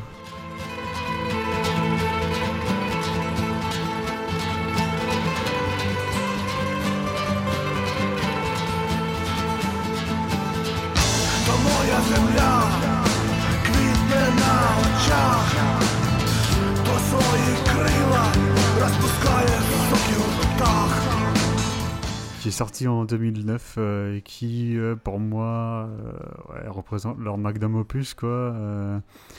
Un album qui combine leur, leur, comment dire, leur, leur assaut auditif de metal black folk avec des touches plus atmosphériques et parfois un peu plus progressives aussi. Donc, en fait, on va se perdre pendant plusieurs minutes dans certains morceaux euh, qui nous entraînent dans des univers sonores euh, euh, folkloriques et parfois apaisants pour soudain basculer dans, dans des espèces de, de, morceaux de black metal épiques euh, complètement. Ouais, euh, absolument maîtrisé euh, d'un bout à l'autre. Donc euh, il y, a, voilà, il y a des solos techniques de malade. C'était ouais, du tout ce qui tout ce qui compose en fait les meilleures pistes de black metal se retrouve là-dedans. En plus avec une énergie, une inventivité qui moi je trouve enfin en tout cas dans ce que j'ai entendu de ces dix dernières années. Se retrouve rarement quoi. Donc voilà, The Voice of Steel de Nocturnal Mortum, je suis pas sûr qu'il ce soit super facile à se procurer désormais. Si, Si ça- matériellement, tu dis Ouais. que sinon c'est sur Spotify. Non, oui, d'accord, mais matériellement, je crois que les CD sont assez euh, sont, sont Ah, je partis. pas ça. Enfin bon, oui, on peut le trouver en ligne. euh, Ouais, je- en, tout cas, en tout cas, je l'ai et je confirme, c'est excellent. ouais, voilà. Bon, faudra que j'écoute, je connais pas du tout. Je connais juste la réputation un peu sulfureuse du groupe, mais sans m'y être intéressé plus que ça, donc... euh, Ouais, c'est un groupe euh, ukrainien qui est connu pour avoir euh, revendiqué assez ouvertement, en tout cas dans ses premières années, son identité NS black metal, en allant jusqu'à intégrer des swastikas dans son logo, euh, etc. Des types subtils. Ah bon a- Ok. Ouais, ouais, et ils ont un peu rétro-pédalé, euh, étant donné qu'ils ont refondu leur logo à plusieurs reprises pour le, le correctiser politiquement. Euh, maintenant, je crois qu'ils ont pris un peu de, de distance avec, euh, avec la scène politique euh, de, l'Europe de l'Est. Mais ils restent Mais, très, très proches quand même des, des mouvements nationalistes ukrainiens. hein. Mais c'est un truc qu'on retrouve souvent, euh, en- même dans, dans les années euh, 90, euh, il, il y avait le, le leader de Bathory qui avait inclus des citations, euh, je crois, nazies dans, dans, un, dans, dans ses paroles. Et il avait dit en, en interview euh, J'ai fait ça parce que je voulais qu'on parle du groupe, en fait, et je savais que euh, d'ici d'ici 10 ou 20 ans, on continuera de me poser des questions sur ça, et que je pourrais euh, continuer de parler de ma Mhm. musique. ouais, bon là, Nocturnal Mortum, ils étaient affiliés au Pagan Front, ce groupe, euh, enfin ce collectif un peu euh, de, de groupes euh, sulfureux politiquement et on a même le Vargot, le, le chanteur du groupe, chanteur et guitariste du groupe, qui, qui avait fait un, un projet parallèle qui s'appelait Ariane Terrorisme. Oh, alors là, c'était plus qu'explicite dans, dans la, part, la Ok. connotation. Ouais, je m'étais jamais intéressé aux, aux membres du groupe, ok. Mais il- je- je- ouais. Mais le bon, le, le groupe était, est tellement bon musicalement qu'il met, qu'il met pas mal de personnes dans l'embarras qui, qui, qui, qui, qui n'adhèrent pas du tout à leur idéologie, mais qui ne peuvent pas s'empêcher de les écouter parce que C'est Je crois que c'est un truc euh, assez récurrent avec pas mal de groupes d'Europe de l'Est en fait. Ah ouais, ouais, complètement. il y a, Bah, il y a on- plusieurs groupes de ce genre. euh, Je parlais de qui- Gréveland avant. euh. Grève- ils, sont, ils sont plus ou moins tous nazis. hein. Ok, Seb. Bon, du coup, du coup, moi je vais aller à peine plus à l'ouest, mais je vais pas être ultra euh, original parce que je vais aussi prendre un groupe de black metal qui vient de sortir euh, ben, il y, a, quelques jours tout juste son, nouvel album. C'est un groupe anglais qui s'appelle Winterfilleth, qui, euh, qui, est un, groupe qui a déjà quasiment euh, 20 ans de carrière et qui vient de sortir là un nouvel album qui s'appelle The Reckoning Dawn.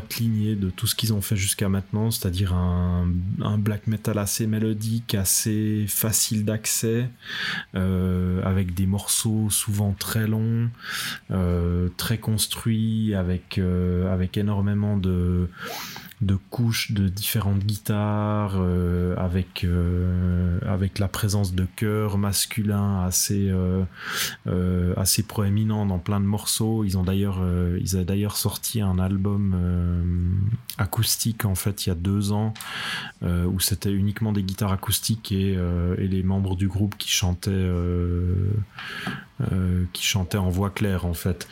Et euh, c'est- des éléments qu'ils intègrent énormément. C'est un groupe qui joue euh, qui joue beaucoup avec euh, toute l'imagerie euh, de la vieille Angleterre des légendes des légendes de, de, de leur pays avec une avec énorme un, un- comment dire un focus assez important sur tout ce qui est le paysage la tradition ce genre de choses. Mais qui du coup arrive enfin même en, en jouant même en, en- fait en jouant euh, la même musique depuis euh, leur premier album euh, c'est un groupe qui reste assez frais qui reste qui reste hyper agréable à écouter qui est quand même qui a quand même enfin ils, arrivent à ménager des moments qui sont assez qui sont un peu plus brutaux avec des moments qui sont vraiment flottants où ils vont se permettre d'amener d'autres instruments euh, du coup, enfin voilà, pour moi c'est vraiment, même si c'est pas un groupe qui est d'une originalité folle, je trouve que ce qu'ils font, ils le font de manière hyper solide. Et, euh, chaque album, euh, chaque album est à chaque fois bourré de, qualité quoi. Et là, enfin ce nouvel album, je pense c'est le premier depuis depuis en tout cas 5 ou 6 ans qui atteint un niveau pareil quoi. Si, euh, si vous avez l'occasion, euh, ça vaut le coup. Ils avaient d'ailleurs sorti un, un split avec un groupe, euh, un autre groupe ukrainien qui a aussi eu ces moments un peu problé- problématiques qui s'appelle Drudk. Drudk, Ah ouais, ouais, que vous excellent. devez probablement connaître. C'est un peu dans le Ouais. même style en fait. J'ai vu Winterfield en concert en janvier 2019. Ah ouais. Concert Excellent, ouais. acoustique. Ouais. Ah ouais, Ouais. ben ça j'aurais bien voulu aller voir. Ouais. Ça c'est le tournée que je regrette d'avoir loupé. Ouais, c'était bien. Bon.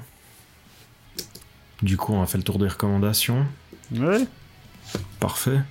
Bon. Bon, du coup, euh, c'était un épisode euh, spécial euh, cuir moustache, euh, grosse guitare. Et on reviendra bientôt avec. à voir quoi. La prochaine pour C'est un rien. nouveau sujet. c'est- Pour un nouveau sujet de film. bon, allez, à plus. Hein. Ciao. Ciao.